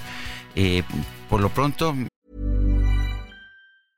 Hiring for your small business? If you're not looking for professionals on LinkedIn, you're looking in the wrong place. That's like looking for your car keys in a fish tank. LinkedIn helps you hire professionals you can't find anywhere else, even those who aren't actively searching for a new job but might be open to the perfect role. In a given month, over 70% of LinkedIn users don't even visit other leading job sites. So start looking in the right place. With LinkedIn, you can hire professionals like a professional. Post your free job on linkedin.com slash people today. Me, me, parece muy adecuado, me parece bueno que me siga leyendo el presidente. Le agradezco, señor presidente, que siempre me lea y con tanta atención. Ahora le molestó que dijera yo en, un artículo que se publicó el día de ayer que Cristina Fernández de Kirchner, la entonces presidenta de Argentina, estatizó aerolíneas argentinas en 2008. Entre 2009 y el primer semestre de 2023, el gobierno tuvo que inyectarle 7.433 millones de dólares para subsidiar sus pérdidas. Por eso Javier Milei ya anunció su venta. Eso fue lo que señalé, eso fue lo que repitió el presidente hoy, diciéndome que más que escribir sobre eso, él piensa que me puede decir sobre qué escribir y sobre qué no escribir, debería escribir sobre las empresas que no pagan sus impuestos. Bueno, a ver, dice que yo trabajo para esas empresas y que las defiendo. A ver, tengo entendido que el Heraldo de México paga cabalmente sus impuestos, también el grupo de periódicos Reforma, y sé que hay un pleito con TV Azteca. Ah, también Televisa, propuesto por también trabajo para ellos, y, el pleito que tiene el presidente López Obrador es con Ricardo Salinas Pliego y sus empresas. El pleito no es de ahora. El pleito viene desde hace mucho tiempo. El señor Salinas eh, afirma que ya ha pagado todos los impuestos y que no se le han reconocido eh, años de pérdidas que tuvo en sus empresas. Pero finalmente, señor presidente de la República, Yo no soy ni el contador del señor Salinas, ni soy ah, pues quien, quien, le lleva, quien le lleva absolutamente ningún tipo de negocios. Me dedico simple y sencillamente a expresar mis puntos de vista, a conducir programas de radio y de televisión. Por supuesto que estoy en desacuerdo que las empresas no paguen impuestos, siempre lo he dicho. Y si usted me leyera, eh, o me leyera con más frecuencia, sabría que siempre ha sido esa mi posición. Pero esto no significa que deba yo apoyar que una empresa como Aerolíneas Argentinas tenga pérdidas por 7.433 millones de dólares en unos cuantos años y que esto se tome como normal. Por supuesto que no es normal y es, es robarle dinero a los contribuyentes como le robaría dinero una empresa que finalmente no pagara sus impuestos. No debe haber ni subsidios a las aerolíneas ni debe haber empresas que no paguen impuestos. Señor presidente, no se moleste tanto. Todos tenemos derecho a expresar nuestras ideas. Usted las expresa constantemente y aprovecha un foro pues de carácter nacional que además está subsidiado por mis propios impuestos que le puedo asegurar y cuando quiera le muestro mi declaración anual que pago muchísimos impuestos. Lo que yo puedo decirle, eh, señor López, señor presidente López Obrador, es que defiendo mi posición el impulsar una aerolínea subsidiada como Mexicana de Aviación que siga el camino de aerolíneas argentinas que perdió 7.433 millones de pesos, eh, de dólares, perdón, no de pesos, de dólares entre 2008 y 2023 es inaceptable para cualquier país. Mantengo mi posición y pues lo único que le puedo decir es que si hay empresas que no pagan impuestos, que por supuesto deben pagar impuestos. Ahí no tenemos ninguna discrepancia, señor presidente. Yo soy Sergio Sarmiento y lo invito a reflexionar.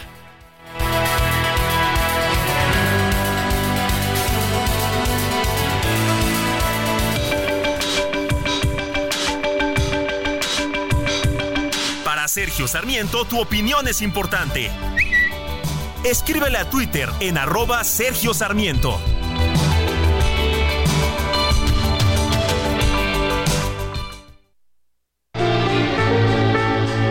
Adoro. La calle en que nos dimos, la noche cuando nos conocimos, adoro las cosas que me dices, nuestros ratos felices, los adoro, vida mía, adoro la forma en que sonríes y el modo en que a veces me riñes. Adoro la seda de tus manos, los besos que nos damos, los adoro, vida mía. Otra clásica de Armando Manzanero, adoro. Hoy es aniversario luctuoso de este gran compositor mexicano. Separarme de ti. Y es que eres mi existencia, mi sentir. Bueno, y me quedaría, me quedaría, pero pues ya sabe usted los ojos de los ojos que me echa la productora Carla Ruiz dice, no, ¿cómo, cómo cree, señor Sarmiento? Bueno, vamos, vamos a los mensajes de nuestro público. Dice, dice Francisco 1955, buenos días don Sergio, todos somos migrantes y no es solo una frase gastada. Mi hijo es médico y trabaja en Düsseldorf. Mi abuelo era de Asturias, la lista es interminable, tal parece que el ser humano es un nómada. Estoy completamente de acuerdo, don Francisco. Dice otra persona, el presidente se lamenta de la gente que tiene que abandonar sus pueblos centroamericanos para conseguir trabajo. Se le olvidó decir que esa gente termina enviando remesas a sus países de origen. El problema no es el trayecto a algún destino en Estados Unidos, sino mandatarios como él. Buen día, Sergio. Sergio Rafael del Olmo de la Ciudad de México. Dice otra persona, buenos días Sergio, yo creo que a López Obrador le debería dar vergüenza pedirle dinero a USA cuando por otro lado regala nuestros recursos y dinero a otros países, como él lo ha hecho, como él lo ha dicho. Mejor que hable con el presidente de Cuba, el de Venezuela, y les pida que ya se vayan a descansar y deje libre al país. Y aprovecho para decirle al presidente López Obrador que nos está quebrando como país al dar recursos federales a Pemex, el tren Maya y ahora Mexicana de Aviación. Soy Isa López. Abrazo cariñoso para ti, Sergio. Muchas gracias, Isa López, por esta, este comentario. Son las 8 con 37 minutos y vamos con Alberto García. Adelante, Alberto. ¿Qué tal, Sergio? Muy buenos días, saludándote con gusto y a todos nuestros amigos un favor, paren todo y pongan atención para ver a qué suena la tarjeta de crédito de Mercado Pago. A ver, no pagan ni un pesito de anualidad y pueden disfrutar de meses sin intereses en Mercado Libre todo el año. Así es, por eso cada vez más mexicanos eligen la cuenta de Mercado Pago para obtener su tarjeta de crédito, lo cual suena bastante bien. Así que ya lo saben, si esto que acaban de escuchar los convenció como a mí, solo necesitan abrir su cuenta en Mercado Pago para pedir la suya. Que tengan todos una excelente mañana. Bueno, pues gracias Alberto García. La Fiscalía General de Justicia del Estado de México ofreció una recompensa de 500 mil pesos para dar con los 14 desaparecidos en Texcapilla tras el enfrentamiento de la comunidad con la delincuencia organizada. Gerardo García, adelante, buen día. Hola, ¿qué tal? Muy buenos días, Sergio y Lupita. Un monto total de 7 millones de pesos se ha liberado para encontrar a 14 personas que desaparecieron tras el enfrentamiento en Texcapilla, Texcaltitlán, esto al sur del Estado de México y ocurrido el 8 de diciembre, que dejó a 14 personas muertas, de ellos 10 sicarios y adicionalmente a 7 lesionados. Además, tras eh, operativos en diversos municipios sureños, se han detenido a 14 presuntos delincuentes, aunque de ellos 12 están relacionados relacionados a la familia michoacana. En conferencia de prensa, donde estuvo la gobernadora Delfina Gómez Álvarez, el fiscal general de justicia, José Luis Cervantes Martínez, informó que por cada víctima se dará una recompensa de 500 mil pesos, además que ya hay fichas con toda su información para dar con su paradero. Informó que se atendieron tres denuncias por las desapariciones. Primero por la familia Huicochea de nueve integrantes, posteriormente eh, dos de los jóvenes sustraídos en un hospital de Coatepec Arinas y finalmente otras tres personas de Texcapilla y que estas eh, fueron eh, retenidas en un retén eh, ya a la altura del Nevado de Toluca. Además, las autoridades de seguridad y justicia han detenido en operativos a 14 personas, pero de ellas solamente 12 son supuestos integrantes de la familia michoacana. Además, hay un adolescente ya vinculado a proceso ingresado a la Quinta del Bosque, está ubicado en Sinacantepec. Hasta aquí mi reporte desde el Estado de México. Muy buenos días. Bueno, pues muy buenos días a Gerardo, Gerardo García, gracias por esta información. Y bueno, pues ah, se da a conocer que han sido localizados dos cuerpos, los cuerpos de dos trabajadores eh, que laboraban en la mina del Pinabete. Usted recordará que pues quedaron atrapados desde el 2022. Eh, van a continuar las labores de búsqueda de los ocho mineros que no han sido localizados hasta este momento. La Fiscalía de Coahuila es la que ha informado que este 26 de diciembre fueron localizados estos cuerpos de dos mineros allá en el Pinabete, en Sabinas, Coahuila. Estaban perdidos los cuerpos desde agosto del 2022. A través de un comunicado, la Fiscalía del Estado dijo que por los trabajos de búsqueda se encontraron estos dos cuerpos tras el retiro de 19 metros lineales de material de rezaga y polines en el interior de la galería del eje transversal GW7, así como 4 metros lineales de la galería del eje longitudinal GSN7. Continúan las labores de búsqueda para los ocho mineros que no han sido localizados hasta este momento.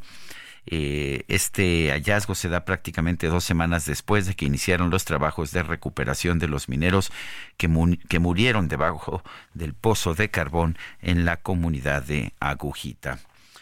Son las ocho con cuarenta y dos minutos. Ayer, frente al Palacio de Gobierno del Estado de México en Toluca, familiares de los cuatro vendedores de pollo secuestrados por una célula de la familia michoacana protestaron para exigir a las autoridades que se realicen las investigaciones para su localización.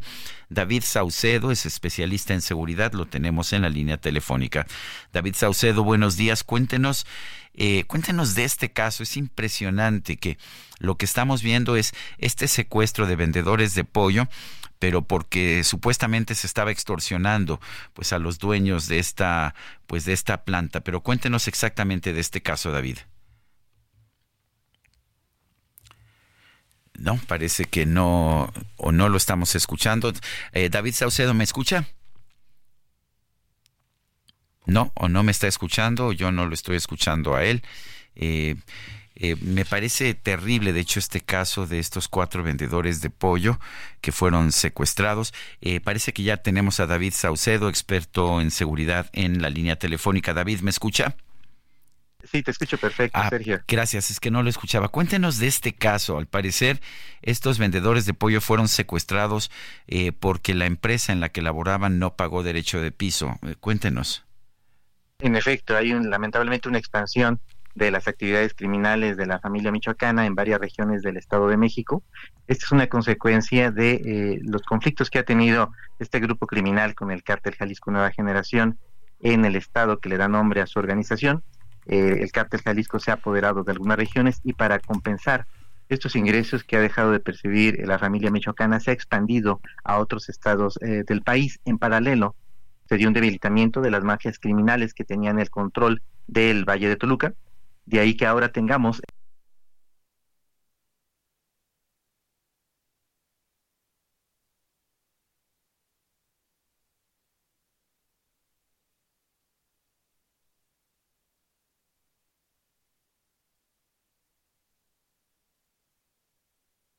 corregir esa, esa situación. Y bueno pues vamos a ver qué vamos a ver qué, si logramos eh, recuperar ese audio. Vamos con otros temas. El presidente de la República dijo, ¿ya está? Ah, perdón, David Saucedo, ya te tenemos. Hemos tenido problemas técnicos esta mañana, pero nos estabas hablando de la situación que se ha deteriorado allá en el Estado de México en materia de extorsión. Así es, son dos, dos eh, fenómenos que corren en paralelo. Por un lado, la expansión de la familia michoacana a varias regiones del Estado de México, producto del desplazamiento que provocó la guerra entre el cártel Jalisco y la familia michoacana en Michoacán. Para compensar sus ingresos, la familia michoacana se ha expandido a otros estados del país y en paralelo hubo un debilitamiento de las mafias criminales que tenían el control de la actividad delictiva en el Valle de México. Todo esto se da en un contexto de transición política de todos conocida, eh, un, cambio de mandos policíacos.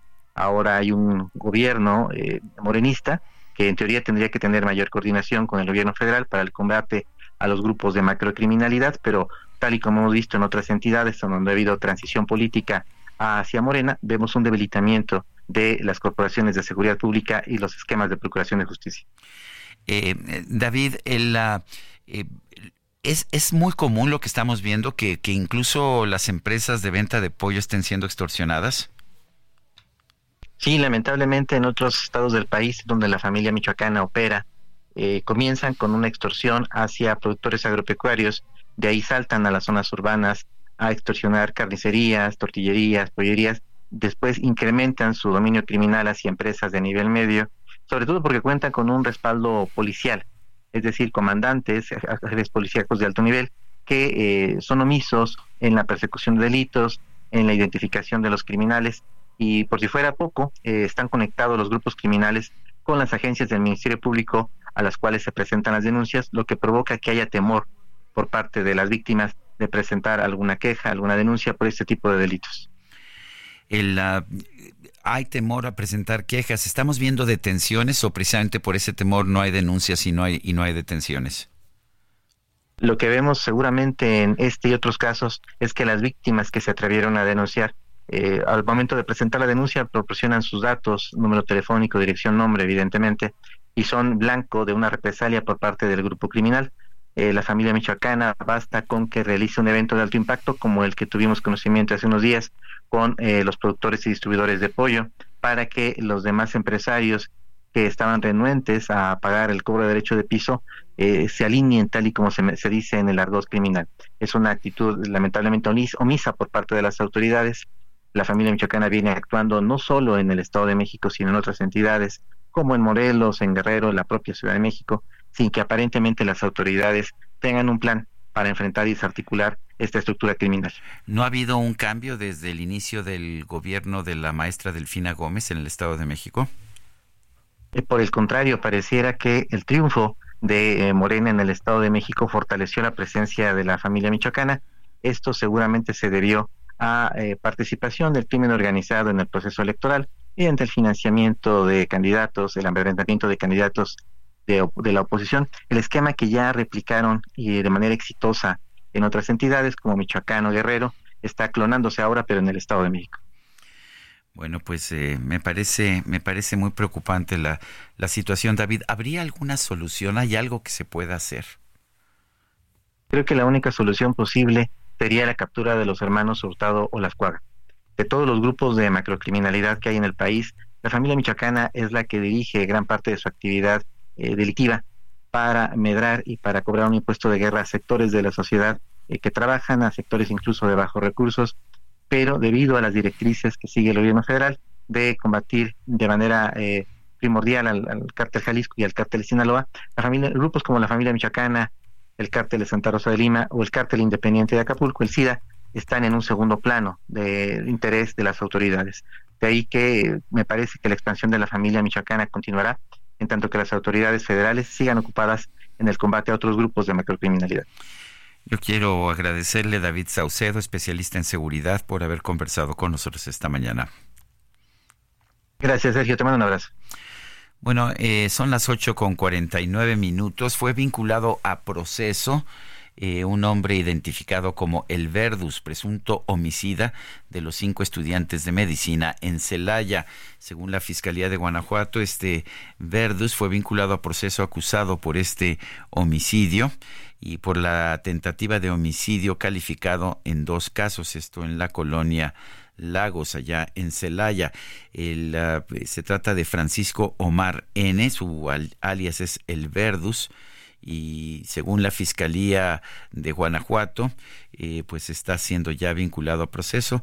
El pasado 22 de noviembre de 2023, eh, los tres, uh, tres personas... Uh, eh, se encontraban en el interior de un inmueble en Laguna Verde y bueno, pues eh, las víctimas recibieron diversos impactos de bala, por lo que fueron trasladados para recibir atención médica. Uno de ellos, identificado como Anthony Sebastián, falleció seis días después debido a la gravedad de las lesiones.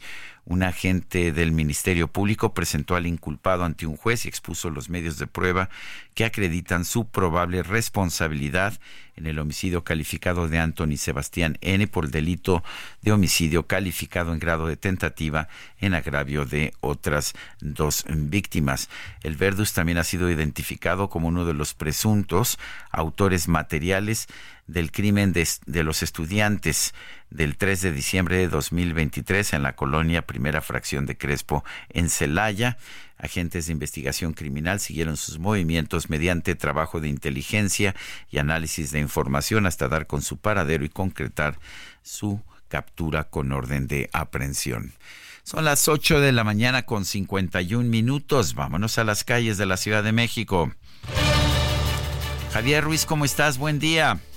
Muy bien, Sergio, ¿qué tal? Excelente mañana, te saludo con gusto. Nos encontramos en la Cruz Roja de Polanco, Sergio, y es que a partir del día de hoy también se vende pues la vacuna Pfizer, justamente pues en esta ocasión aquí en la Cruz Roja de Polanco, en la avenida Ejército Nacional. El precio es de 785 pesos y la aplicación es totalmente gratuita desde muy temprano han llegado pues eh, personas prácticamente desde las 5 de la mañana pues justamente a formarse. Se están eh, aplicando el día de hoy nada más 100 vacunas y se contempla que el día de hoy pues se terminen prácticamente las 400 que se tienen contempladas tanto para el Parque Lilas, la zona de Polanco, también para algunas eh, pues hospitales del estado de México. Mencionarte que pues ya al momento han sido vacunadas cerca de 60 personas, prácticamente ya están por acabarse, así que la buena noticia es que pues también la Cruz Roja de Polanco pone a la, a la venta esta vacuna Pfizer y pues prácticamente nomás es estar checando pues en los medios de comunicación y también en los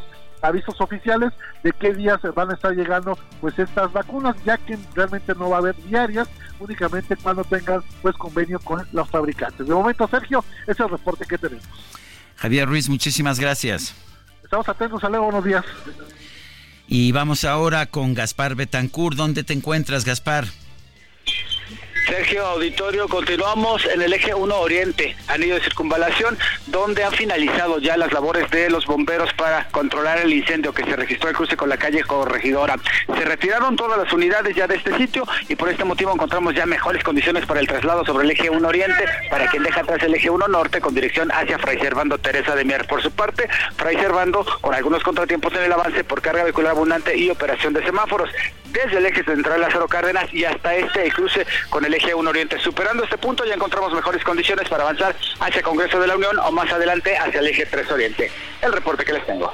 Muy bien, gracias Israel. Eh, eh, eh Gaspar Betancourt, perdón, Gaspar, gracias y un fuerte abrazo. Y ahora sí vamos con Israel Lorenzana, que está por allá por el periférico. Adelante, Israel. Sergio, muchísimas gracias. Pues eh, dábamos cuenta de la aplicación de la vacuna Pfizer en la Cruz Roja de Naucalpan ya se han terminado, solo llegaron 20 aplicaciones, 20 vacunas, por ello, bueno, pues algunas personas han salido preocupadas por la falta de la aplicación de esta vacuna en diferentes centros, principalmente en la Cruz Roja, de manera que, bueno, pues es un llamado a tiempo para nuestros amigos, señala la Cruz Roja que hasta el próximo jueves podrá llegar el biológico aquí a Naucalpan. En materia vehicular, hablábamos del periférico, ya con carga vehicular a partir de la avenida Primero de Mayo y con dirección hacia la zona de Reforma, hacia la zona de Chapultepec, hacia la zona de Polanco, hay que anticipar su paso y Río San Joaquín es la alternativa esta mañana. Sergio, la información que te tengo. Muchas gracias Israel Lorenzana, son las nueve de las 8 de la mañana, perdón, 8 de la mañana con 54 minutos. Vamos a una pausa y regresamos. Les recuerdo nuestro número de WhatsApp. Es el 55 2010 96 47. Regresamos.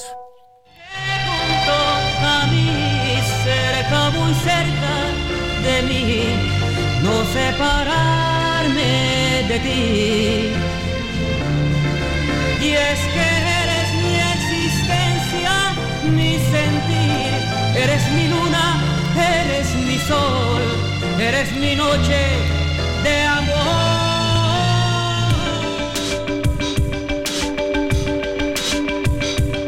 Para Sergio Sarmiento, tu opinión es importante Escríbele a Twitter en arroba Sergio Sarmiento.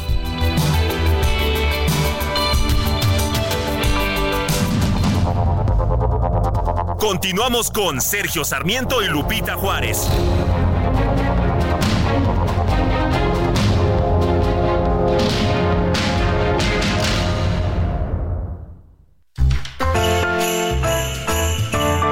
Heraldo Radio, la H se lee, se comparte, se ve y ahora también se escucha.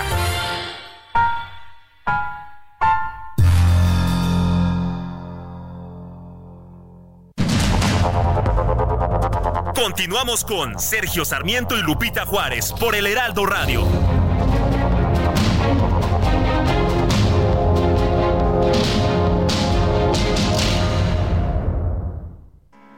Nos hizo falta tiempo de caminar la lluvia, de hablar un año entero, de bailar tu bolero. Mira, que hizo falta tiempo. Nos hizo falta tiempo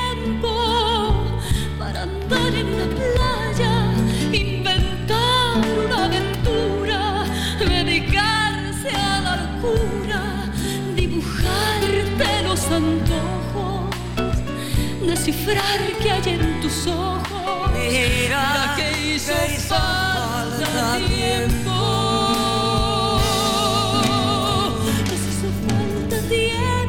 Y es la voz de Susana Zabaleta acompañada por supuesto por el maestro Armando Manzanero con esta de la inspiración de Manzanero, nos hizo falta tiempo.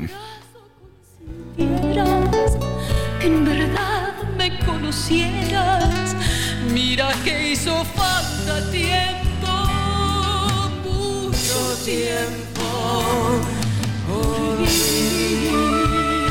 Ah, me gusta, me gusta el maestro Manzanero y nos dice José Ricardo García Camarena, estupenda música con el maestro Armando Manzanero. Me da gusto, don José Ricardo, que comparta usted este, este gusto culpable. Eh, hubo intentos de la producción de impedir que escucháramos a Armando Manzanero, pero había una promesa previa y afortunadamente nuestra productora recordó que había prometido previamente permitirnos escuchar al maestro Manzanero.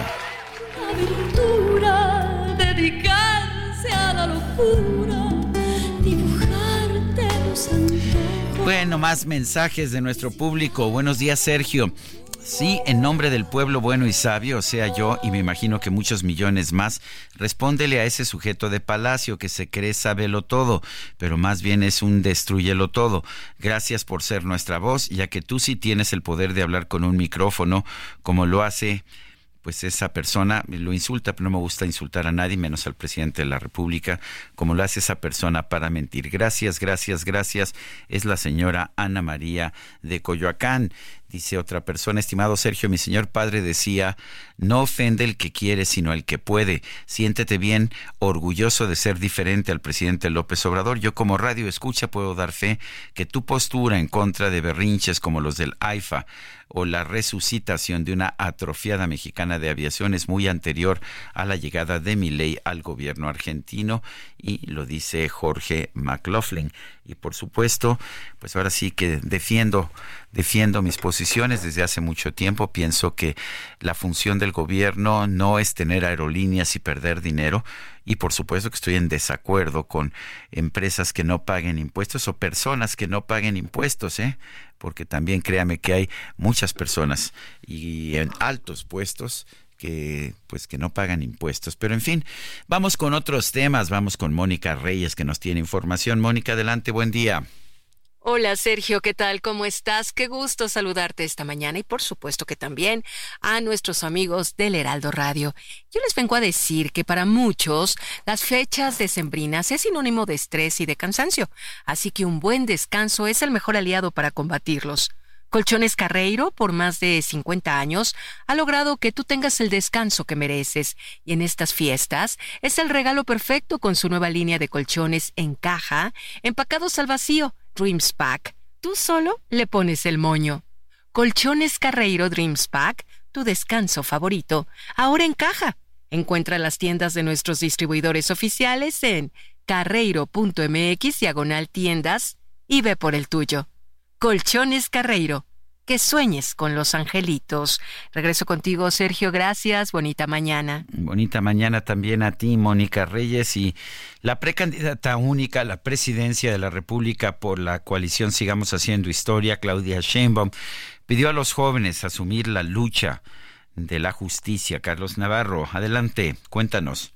Buenos días, Sergio. Te saludo con gusto a ti, al auditorio, y te comento que asuman la lucha de lo que significa la justicia. Fue la petición que le hizo la precandidata presidencial Claudia Sheinbaum a los jóvenes. En un encuentro con integrantes de este sector poblacional en el Museo de la Ciudad de Becal, en Campeche, la morenista aseguró que no puede haber justicia si no hay fraternidad y amor. También, Claudia Sheinbaum les enfatizó que tienen en sus manos el presente y el futuro del país.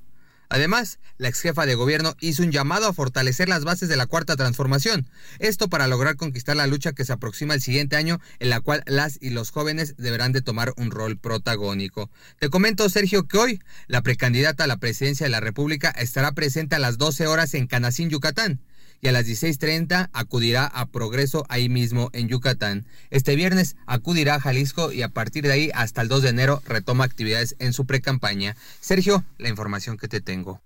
Muchas gracias por este reporte, Carlos Navarro. Y vamos ahora a las filas de la oposición que anda haciendo Xochitl Galvez, la candidata presidencial de oposición. Jorge Almaquio, adelante.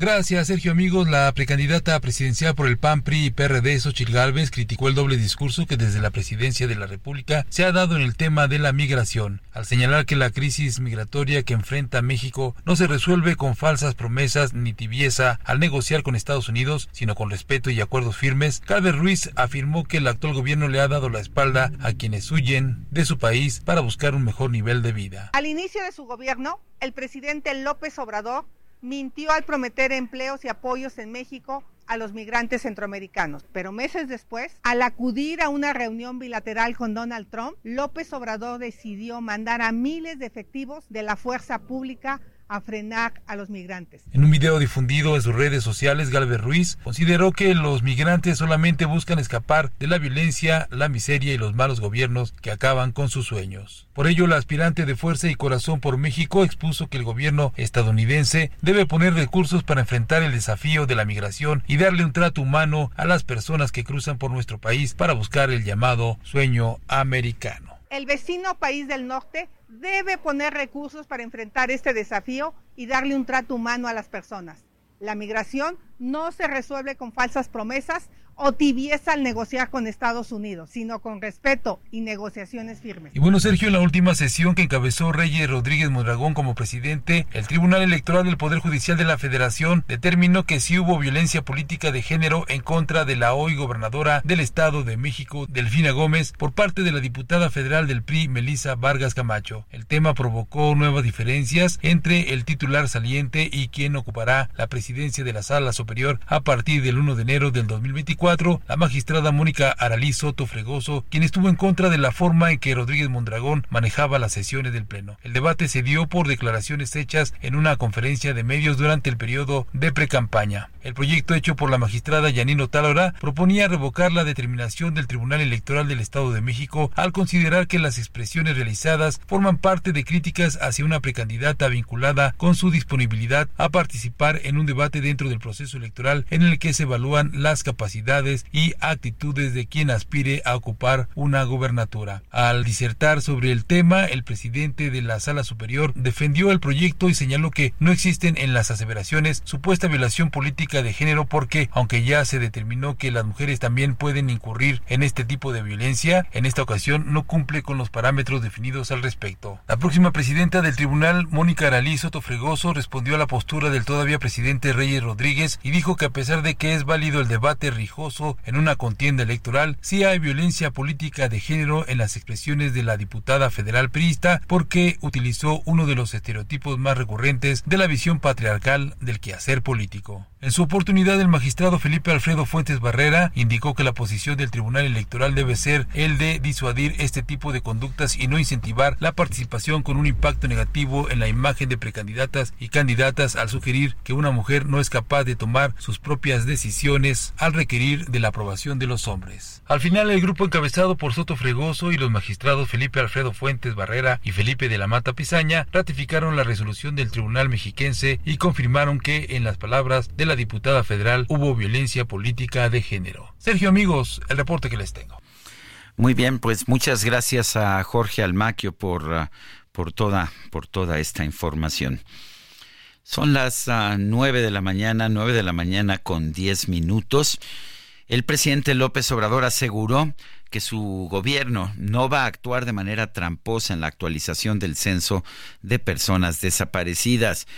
Eh, sin embargo, la Comisión Nacional de Búsqueda admitió que pues aún están desaparecidas 92.322 personas.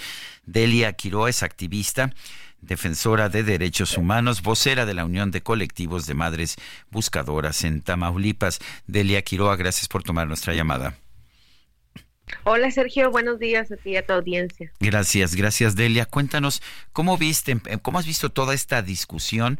Eh, parece que ya no, ya no quedan claros ni siquiera los criterios que se están utilizando para actualizar la lista oficial de desaparecidos. ¿Qué opinas?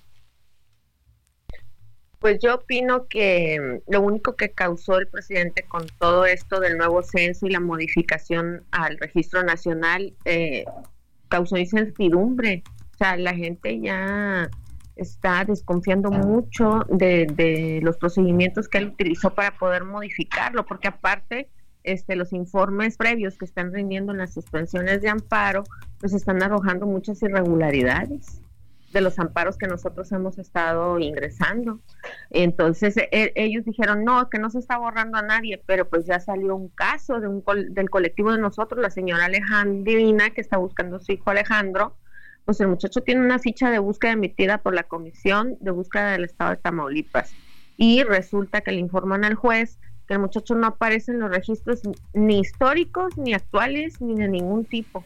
Entonces, pues, ¿qué está sucediendo? O sea, que era lo que nosotros le advertíamos al presidente, los colectivos y las familias, que el censo no podía hacerse así como él lo quería hacer y que debería de ser alimentado como lo marca la ley por las fiscalías especializadas y las comisiones locales y la nacional de búsqueda, ¿no? Entonces, pues aquí estamos viendo que se confirma lo que dijo Carla Quintana, que su intención era rasurar el registro, simple y sencillamente, pues por cuestiones este, eh, políticas y por cuestiones electorales que se avecinan. Oiga, Delia, ya el presidente descalificó a Carla Quintana, dijo que es conservadora y de derecha y que pues por lo tanto no tiene razón. ¿Qué opina usted?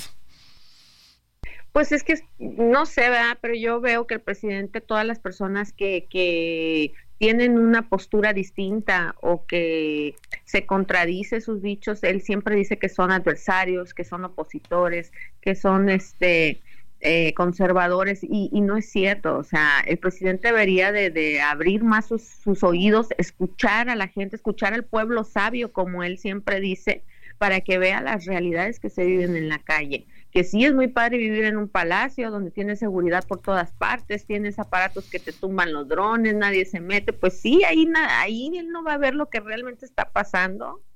Entonces, eh, él dice que ella es conservadora, de izquierda, pues si eh, ella no hubiera llegado a la Comisión Nacional de Búsqueda, si no hubiera sido de su equipo. O sea, era gente de Sánchez Cordero, de las confianzas de, de Alejandro Encinas, pero pues yo creo que la mujer al final tuvo como que un poco de dignidad y de razonamiento y dijo, no puedo hacer esto, ¿no? No puedo rasurar el, registro así como me lo están pidiendo y admitió y dijo públicamente lo que se estaba haciendo y que pues se le aplaude, ¿no? Lástima que es que, que se prestó cinco años a guardar silencio de todas las irregularidades que hay en el registro, porque fíjate que acabo de detectar que por protocolo a las personas que secuestradas, desaparecidas, no las suben al registro, no a todas. Hmm. Entonces, el censo está, está incompleto, faltan muchas más personas que están desaparecidas por ser incluidas en ese registro nacional. Bueno, parecería absurdo, ¿no? Si precisamente se trata de, de, saber cuántas personas desaparecidas hay, pues si una persona está secuestrada, está desaparecida, ¿no? Parecería absurdo que no se le incluya por protocolo. Así es, entonces digo yo, bueno, pues ¿qué está pasando? Entonces el censo o, tienen órdenes ellos de no registrar a, las personas para que no suba la cifra, las fiscalías de, de. O sea, todo eso nosotros lo estamos advirtiendo en, estos informes de amparo, que yo pues sigo invitando a las personas que tienen un desaparecido y les sigo diciendo, utilicen nuestro formato, ampárense para que sepan, para que conozcan los expedientes, porque eh, muchas veces va uno con el Ministerio Público y ni siquiera te da acceso a la, a, la carpeta de investigación o averiguación previa. Y ahorita con, con estos amparos están obligados a informarle al juez qué está sucediendo si está o no está nuestro familiar registrado. Y, y si no está, pues ya en su momento tendrán que decir por qué, ¿no? ¿Por qué no está o por qué no se registró? y qué es lo que está pasando y en base a eso pues hacer las correcciones necesarias en la ley para que el censo pueda ser un censo útil, una verdadera herramienta de búsqueda de personas. Pues Delia Quiroa, activista, defensora de derechos humanos, vocera de la Unión de Colectivos de Madres Buscadoras en Tamaulipas, gracias por tomar nuestra llamada. No, al contrario, Sergio, a ti, a tu audiencia, que, siempre están pendientes de nosotros, estamos muy agradecidas y les mandamos un fuerte abrazo.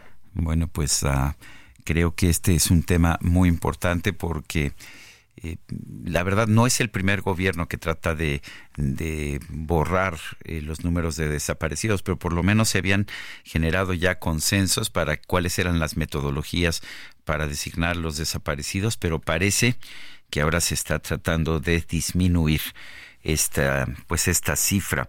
Por lo pronto el senador Emilio Álvarez y Casa calificó como absurdo el padrón de desaparecidos dado a conocer eh, dado a conocer este 27 de diciembre, exigió al presidente López Obrador que informe a las familias dónde están sus seres queridos. En un video que difundió a través de su cuenta de X, dijo que con el nuevo padrón el gobierno federal se ha dedicado a desaparecer a los desaparecidos y que esto representa un nuevo pacto de corrupción y de impunidad. El problema, dijo el senador Emilio Álvarez y Casa, presidente, es que ni usted ni su gobierno han hecho lo que les corresponde y mandata la ley. Lo que han hecho es traicionar a las víctimas, atacar a las organizaciones de la sociedad civil, las organizaciones sociales que de hecho hacen lo que a las autoridades les corresponde. Se han dedicado ahora con este absurdo y nuevo padrón a desaparecer a los desaparecidos y de facto lo que están haciendo es un nuevo pacto de corrupción e impunidad. Recordemos que pues este miércoles pasado en Palacio Nacional, la, la nueva titular de la Comisión Nacional de Búsqueda, Teresa Guadalupe Reyes Sagún, dijo que actualmente hay 92 mil desaparecidos en el país porque se han localizado 16 mil de los 110 mil inscritos con anterioridad. Álvarez y Casa pidió al presidente que informe a las familias, incluidas las de los normalistas desaparecidos en Ayotzinapa, dónde están sus seres queridos, porque de lo contrario no se puede hablar legítimamente sobre este tema. Mientras usted no avance en justicia, en verdad, en reparación y no repetición, usted será solo un encubridor y un simulador, dijo el senador.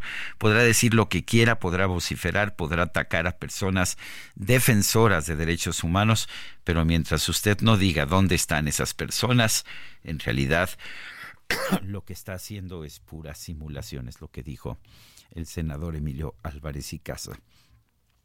Y bueno, pues de hecho, eh, eh, déjeme eh, señalarle que han sido secuestrados entre 12 y 14 trabajadores de limpia en Tasco entre 12 y 14 de la unidad de transferencia de desechos sólidos del municipio de Tasco fueron secuestrados la tarde de este 26 de diciembre, según informaron fuentes del gobierno del estado y del ayuntamiento.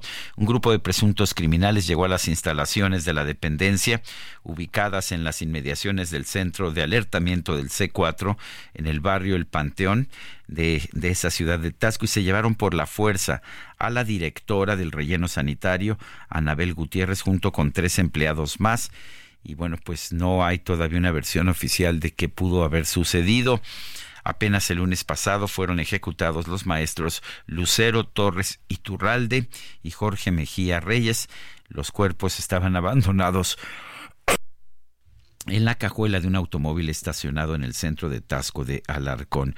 En junio pasado, desconocidos se llevaron a siete policías municipales, a quienes días después liberaron. En noviembre se reportó que tres periodistas y dos de sus familiares habían sido levantados. Una semana después regresaron sanos y salvos, pero no quisieron hablar de lo sucedido.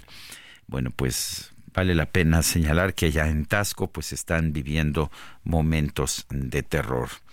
Son las 9 de la mañana con 19 minutos. Vamos nuevamente a las calles de la Ciudad de México.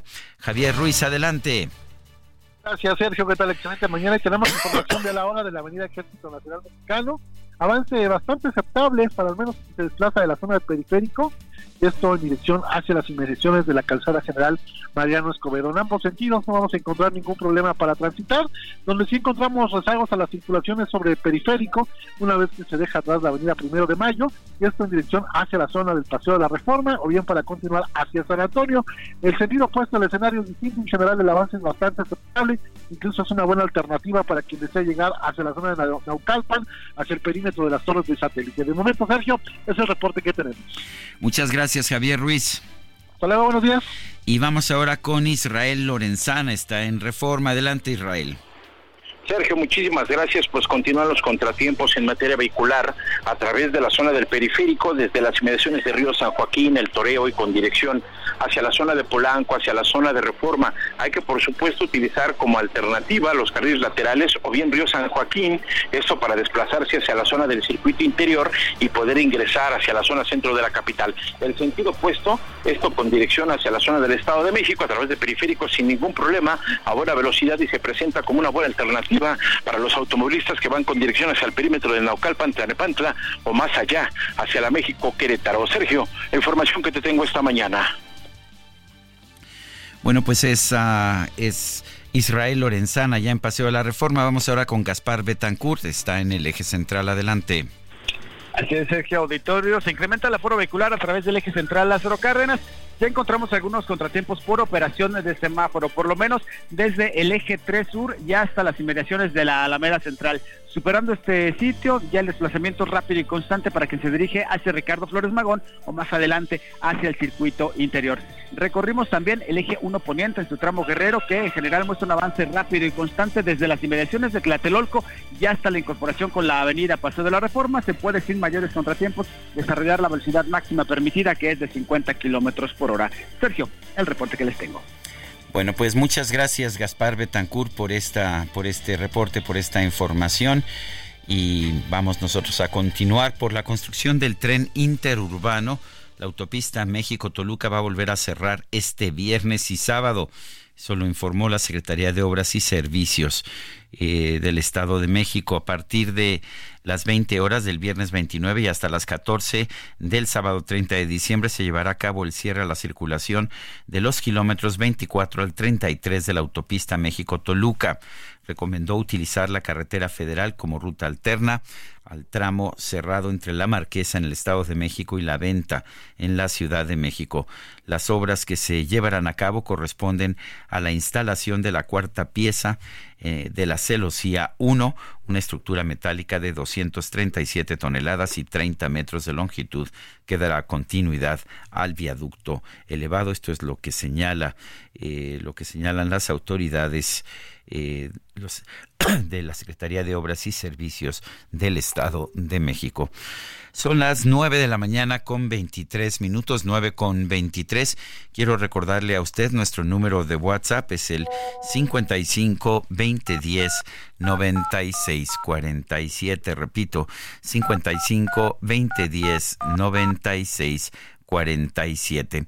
En X, antes Twitter, eh, arroba Sergio y Lupita, es, esa es la cuenta de nuestro programa informativo. Le recomiendo darle también seguimiento a la cuenta arroba Heraldo de México.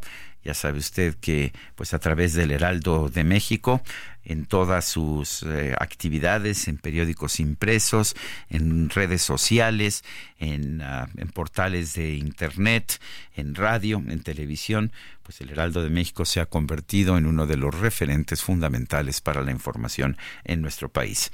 Vamos a una pausa y regresamos. nos hizo falta tiempo andar en una playa, inventar una aventura, dedicarse a la locura, dibujarte los antojos, descifrar que hay en tus ojos. Mira que hizo, que hizo falta falta tiempo. Nos hizo falta tiempo para que te convenciera. Continuamos con Sergio Sarmiento y Lupita Juárez.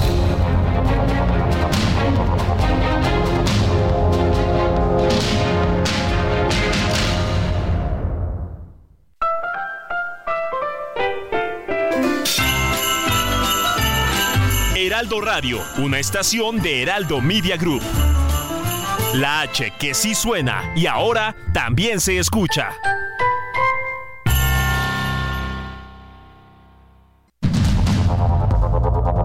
Continuamos con Sergio Sarmiento y Lupita Juárez por el Heraldo Radio.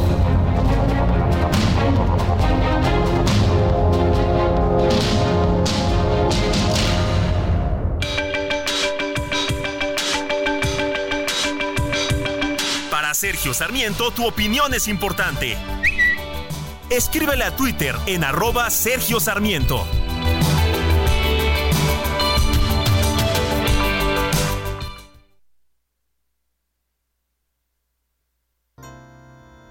Sé tú, pero yo no dejo de pensar ni un momento me logró despojar de tus besos, tus abrazos, de lo bien que la pasamos la otra vez. No sé tú, pero yo quisiera repetir el cansancio que me hiciste sentir con la noche que me diste y el momento que con besos construiste. No sé. Pues sí, seguimos escuchando a Armando Manzanero. Esto se llama No sé tú. En mi almohada no te dejo de pensar. Con las gentes, mis amigos, en las calles, sin testigos. No sé. No sé tú, me encanta, me encanta. Es una canción que grabó originalmente Armando Manzanero. Eh, no se le prestó gran atención hasta que la grabó eh, Luis Miguel y entonces sí empezó a tener un éxito extraordinario. Seguimos recordando al maestro Armando Manzanero. Mucha falta. Tenemos mensajes de nuestro público. Buenos días, Sergio Lupita. Almarroz Arjona desde Coyoacán. Afortunadamente nos queda menos tiempo para soportar al sujeto de Palacio y sus dichos. Él se va. Afortunadamente ustedes se quedan con nosotros. Bienvenido 2024 con nuevas esperanzas y pensamientos. Eh, hip, hip, hurra, hip, hip, hurra. Salud. Bueno, pues gracias por sus buenos deseos. Dice otra persona, el presidente manipula como de costumbre, no argumenta contra tu reflexión, desvía hacia otro tema, sin ev evidencia ni actualidad. Excelente tu respuesta. Feliz año. Abrazos, Abraham Álvarez de Santa Rosa en la GAM, en la Ciudad de México. Agustín Mondragón nos dice, buenos días Sergio y a Lupita donde esté. Las personas que viajaron en el primer vuelo de Mexicana de Aviación estaban muy orgullosas de haber viajado por un precio muy bajo. Hay que aclararles que no hay nada gratis, pero que no se preocupen. El resto de los mexicanos pagamos la diferencia del costo real, que nos agradezcan a los demás, especialmente a los niños con cáncer, a las miles de familias sin servicios médicos y sin medicamentos, a los niños que no tienen escuelas de tiempo completo, lo que nos dice Agustín Mondragón. Son las nueve con treinta y cuatro y tenemos aquí a Mónica Reyes. Mónica, ¿cómo estás? ¿Qué nos tienes esta Hola. mañana con tu borreguito? Ay, ¿qué es tal? que hace mucho frío, ¿verdad? No, no, no, horrible. Tres grados, al menos en la zona de Benito Juárez, amanecimos. Eh, pues imagínate, hemos estado aquí todos con frío esta mañana. Ya los vi, ya los vi y hoy es Día de los Inocentes, así es que, por favor. O sea que es, es día de Sergio Sarmiento casi casi. Por supuesto. Soy medio inocente, pero bueno. Oye, y además escuchando. sí, eh, ya vi tu Ay, sonrisa. no, bueno. ¿Qué tal? No sé No tú. soy tan inocente, no sé tú. No sé tú. Muy bien. Bueno, pues vamos a decirles a mis amigos del Heraldo Radio, mi querido Sergio, que comprar con las tarjetas de crédito City Banamex en tiendas Walmart o Bodega Horrera en el departamento de juguetería nos están dando la promoción a 12 meses sin intereses y además podemos recibir 10% de bonificación en cash. No dejes pasar esta promo. La vigencia es del 22 de diciembre del 23 al 5 de enero del 24. Condiciones en citibanamex.com diagonal promociones. CAT promedio 85.1% sin IVA. Calculado el 27 de julio del 23 y vigente al 27 de enero del 24. Así es que los invitamos a que vayan ya a comprar estos juguetes a Bodega Horrera o Walmart con su tarjeta Citibanamex. Pues muy bien, Mónica Reyes, muchas gracias. Feliz año, ¿eh? Y gracias a ti, feliz, Feliz año. Y, 2024. a- Abrazos. bueno, me da, me da mucho gusto verte. De hecho, es- Igualmente. Es, ah, es siempre, es siempre un privilegio. Ella conoce a Lupita Juárez desde hace mucho tiempo. Yo, este, nos hemos conocido menos tiempo, pero la verdad es que es un, tra- es un gusto trabajar con Mónica Reyes, con todo el equipo. De hecho, tenemos un gran, gran, gran equipo aquí en el Heraldo Radio.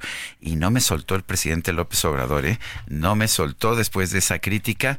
Pues me lanzó otra crítica. Vamos a escuchar este, digo, nuevamente no he podido escucharlo todo, pero escuché ya este un poquito de lo que me dice. Vamos a escuchar al presidente López Obrador. El periodo neoliberal, y en esto no coincidimos con nuestro amigo Sarmiento, porque él no cree en la inversión pública. Él cree en la inversión privada. Y yo sostengo que es muy importante la inversión pública, como la inversión privada y como la inversión extranjera. Y que hay que echar a andar los tres motores de la economía al mismo tiempo. El sector público, el sector privado y el sector social.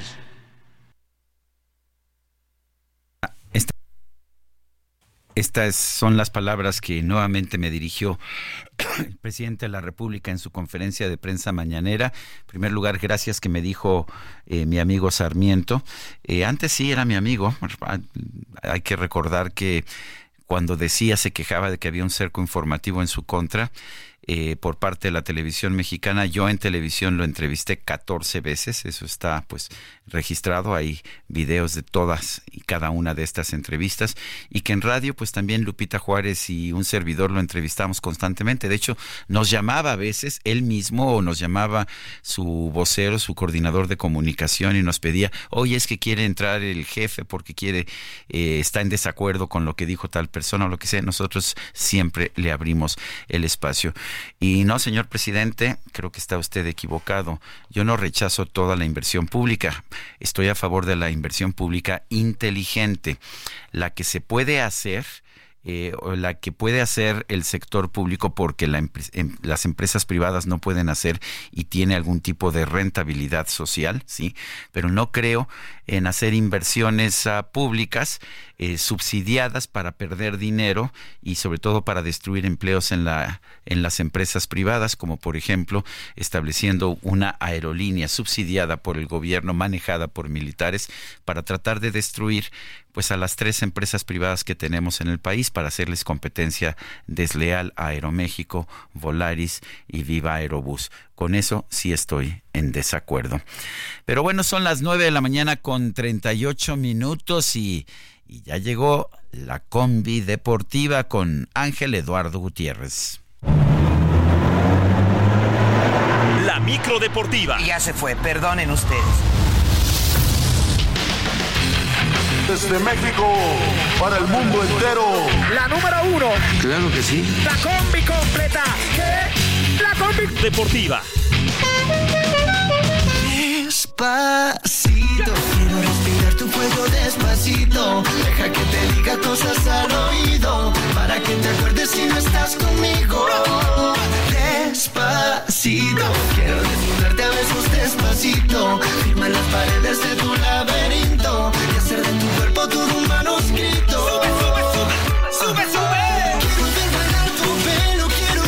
Pues ya está con nosotros Ángel Eduardo Gutiérrez. A ver qué tenemos en información de la de la no no de la micro perdón me van a acusar aquí de, de, robar ah, robar ideas de robar no es en la combi deportiva qué tenemos es la combi deportiva pero como bien lo mencionas también podría ser una mini micro deportiva porque pues está chiquita y como dice la canción vamos despacito pero Ah, constante bueno. porque sí eso sí hay poca Paso que información dura, paso que deportiva dura.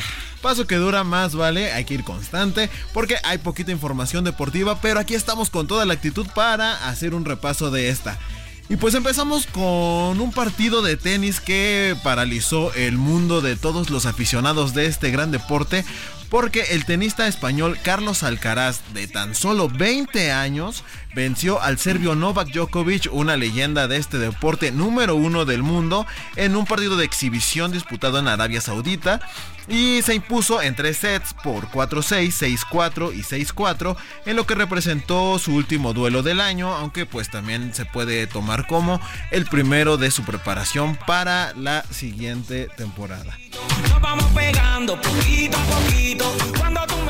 Y precisamente después de disputar la final y ganarla, la final del Mundial de Clubes también en Arabia Saudita, el Manchester City se impuso 3 a 1 en su visita al Everton por la jornada 19 de la Premier League. A pesar de que el Everton se fue al descanso con una ventaja, en la segunda parte los Citizens remontaron gracias a los tantos de Phil Foden, Julián Álvarez y el portugués Bernardo Silva. Por cierto, hay que mencionar que en este partido, a pesar de que se esperaba o había mucha especulación, el noruego Erling Haaland no pudo anotar y se mantiene con 50 goles en la carrera por convertirse en el máximo anotador mundial en 2023 y se encuentra a tres, a tres anotaciones por debajo de Cristiano Ronaldo, aunque hay que recordarlo, aún tiene un partido pendiente.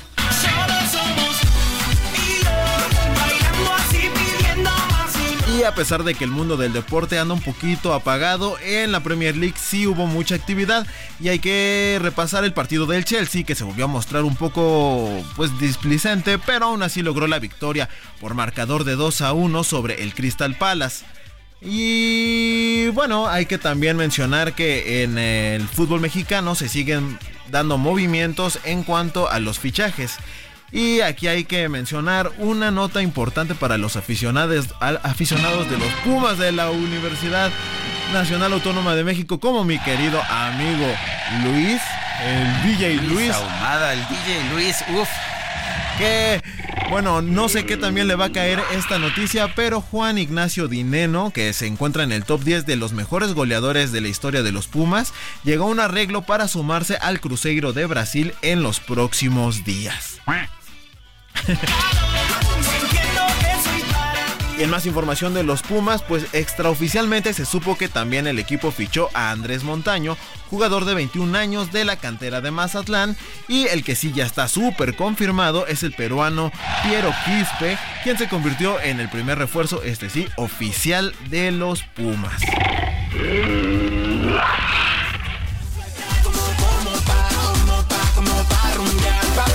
Y en más fichajes hay que mencionar al lateral uruguayo Camilo Cándido, Cándido, quien fue anunciado oficialmente como segundo refuerzo del Cruz Azul para el torneo Clausura 2024. Y pues a ver si este zaguero les ayuda a la máquina a recuperar ese ímpetu en la defensa, porque la verdad es que el torneo pasado estuvieron fatales, tanto así que ni siquiera clasificaron a la liguilla.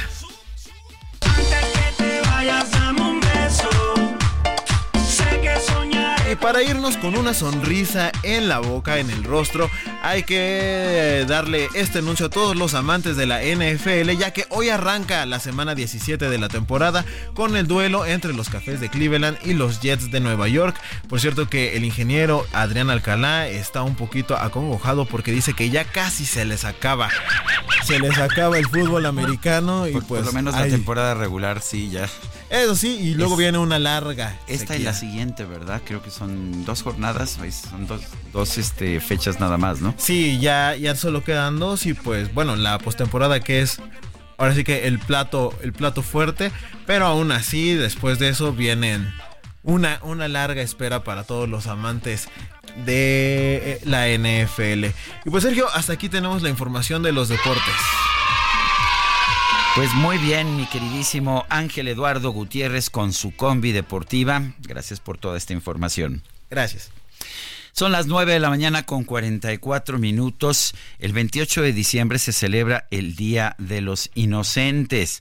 Es una fecha en la que se hacen bromas, algunas bastante pesaditas, pero eh, ¿de dónde nace esta tradición? Vamos a conversar con Héctor Zagal, quien es filósofo e investigador.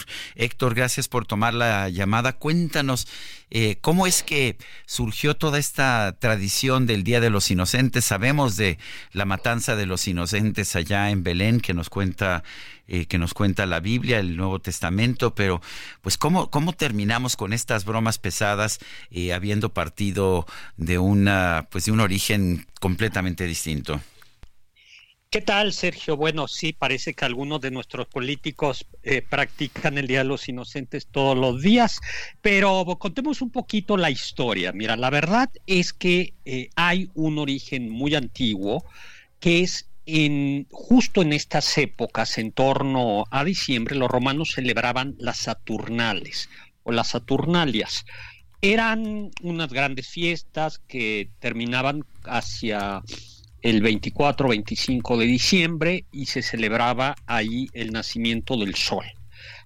Uno de esos días, de las Saturnalias, eh, los romanos jugaban eh, de hacían una broma que consistía en que ese día los esclavos podían jugar a ser amos y los amos a ser esclavos. Evidentemente hay del esclavo que se le pasara la mano ese día de las Saturnales, porque al otro día todo volvía a su, a su origen. Entonces, eh, sí coincide con que incluso antes de la época cristiana ya se jugase eh, esta, eh, este juego de roles, estas bromas, lo que explica en buena medida por qué hacia el 28 de diciembre se celebra el Día de los Inocentes. En efecto, es algo bastante macabro, por, por, lo que tú acabas de decir, porque Herodes tratando de matar a Jesús ordena dice el Evangelio de Mateo, que se ejecuten a todos los niños de menos de dos años en torno a la zona de Belén. Hay que decir que esto no está documentado salvo en la Biblia. Eh, y que no tenemos ninguna otra fuente. No, no hay otras fuentes históricas, ¿no? Sí. Que además es, eh, eh, parecería curioso que, que, nadie lo hubiera mencionado, este, nada más, incluso nada más uno de los evangelios, ¿no?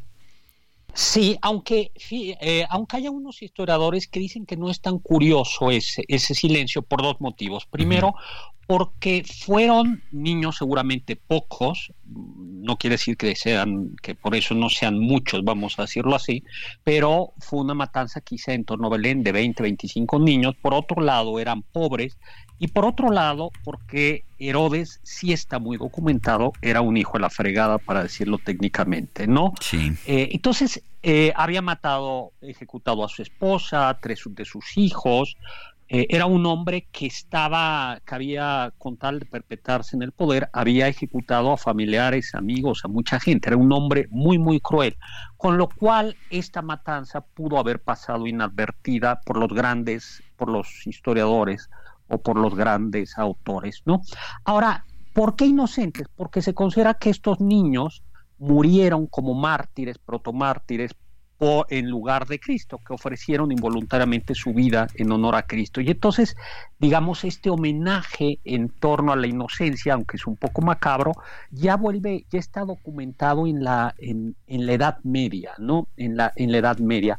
Hay que decir que en México, eso lo explica García Cubas en el México de mis recuerdos, él decía que se hacían bromas el 28, pero que al otro día, todavía en el siglo XIX, la costumbre era arreglar a aquella persona a la que le habías hecho una broma, le habías pedido un dinero o alguna cosa, regresarle el objeto prestado o el dinero con un pequeño detalle y con regalito, con algunos dulces y con la leyenda inocente palomita que te dejaste engañar, porque el Día de los Inocentes nada se debe prestar, ¿no? Eh, hay que decir también que esta idea de juego de roles, de bromas, no es exclusivo mm, del catolicismo español. Hay otro Día de los Inocentes en abril, aunque esos tienen otro motivo, sobre todo en el mundo, en el mundo anglosajón. Eh, y que podríamos explicar en, en, otro momento, y que tiene que ver fundamentalmente con que hubo un cambio de calendario, hubo un cambio de calendario en abril, eh, hace mucho tiempo eh, se utilizaba otro calendario, el calendario juliano, y se cambió al calendario gregoriano, y eso hizo que desaparecieran, que, se, que desaparecieran algunos días, que hubiera un cambio, eh, y entonces los países que no seguían al Papa se quedaron detrás de ese calendario. Entonces esto llevó a que se les dijera que eran tontos y ellos mismos terminaron como asumiendo de una manera eh, divertida el hecho de que estuvieran desfasados y al final se terminaron desfasa, eh, insertando nuestro, a nuestro calendario. Entonces, como vemos, esta idea de jugar a lo serio, de jugar con lo serio, de hacer bromas, pues está presente en muchas tradiciones desde la antigua, desde Roma. Eh, el Día de los Inocentes, quizás sin, embargo, es el más cercano a nosotros y como tú hacías notar, eh, por un lado, no hay más documentación de, esa, de esos asesinatos que la que dice Mateo, eh, y algo también muy importante, ya como casi es que tampoco sabemos la época en que nació Cristo, eh, ni, el, ni la época de si fue en diciembre, si fue en enero, eso no lo sabemos, y hay un error en el año. tampoco sabemos exactamente cuándo, cuándo nació, y uno de los motivos por los que sabemos que no nació eh, cuando creemos es que Herodes murió en el año cuarto antes de Cristo, con lo cual, por lo menos, por lo menos, Jesús nació cuatro años antes de lo que estamos pensando, ¿no? Y es que hay que reconocer que los evangelios, los evangelistas, pues no tenían, eh, no eran grandes historiadores, no eran historiadores al modo de los griegos y de los romanos, y sus cronologías son más bien eh, descuidadas. Bueno, pues Héctor Zagal, como siempre, gracias por ayudarnos a entender precisamente esta fecha. Te mando un fuerte abrazo. Un abrazo a todos y feliz Día de los Inocentes. Feliz Día de los Inocentes. Oye, Héctor, me dice eh, uno de nuestros colaboradores que leyó El vampiro del virrey y que le encantó. O sea que seguramente voy a, voy a ponerme a leerlo yo también. Gracias, El vampiro del virrey. Sí, pues mi, reciente novela. Muchísimas gracias. ¿eh? Bueno, un fuerte abrazo y son las 9 de la mañana con 52 minutos. Vámonos, vámonos a un resumen de la información. El presidente López Obrador explicó que en la reunión que tuvo ayer con representantes del gobierno de los Estados Unidos se abordaron temas relacionados con la cooperación para el desarrollo. Tenemos que seguir nosotros cuidando a los migrantes, evitando que corran peligro, evitando los riesgos. Y todo, de todo eso se habló el día de sobre fentanilo, adicciones. Casi no, casi no fue más que nada cooperación para el desarrollo y migración, fueron los temas, pero en muy buenos términos. En este espacio, Luis García Villagrán, líder del Centro de Dignificación Humana, denunció que el presidente López Obrador está mal informado sobre el número de personas que participan en la nueva caravana migrante. Quiero decirle hoy, don Sergio Sarmiento, y utilizo tu espacio para referir dos cosas importantes. Hoy nos vamos a reunir todos los migrantes aquí en Mapastepec, donde estamos llegando, Mapastepec, Chiapas, y vamos a demostrarle al presidente Andrés Manuel López Obrador que no somos 1.500 migrantes, que somos mínimo 5.000 migrantes que estamos llegando a Mapastepec, que está mal informado el presidente, están mal informando. Las autoridades de Chihuahua estiman que este jueves van a llegar entre 800 y 1000 migrantes a Ciudad Juárez provenientes de otras partes del estado a bordo de trenes de carga. Y en Guanajuato, este miércoles se registró un ataque armado en una tienda departamental del municipio de Irapuato. Se confirmó un saldo de una persona muerta y cuatro mujeres lesionadas. El alcalde de Nueva York, Eric Adams, emitió una orden ejecutiva que establece que todos los autobuses charter que trasladan migrantes desde otros estados deben notificar su llegada con 32 horas de antelación. El presidente de Venezuela, Nicolás Maduro, calificó como una locura el decreto de su homólogo de Argentina, Javier Milei, para desregular la economía de su país. Se nos acabó el tiempo, son las 9.54, pero ya sabe, no preste usted nada, no se deje engañar en este Día de los Inocentes y lo que sí le puedo decir que es información confirmada es que mañana viernes estará Sergio Sarmiento y el equipo de trabajo del Heraldo Radio desde las 7 de la mañana transmitiendo, o sea que hasta mañana, gracias de todo corazón. Pero yo quisiera repetir el cansancio que me hiciste Heraldo Media Group presentó Sergio Sarmiento y Lupita Juárez.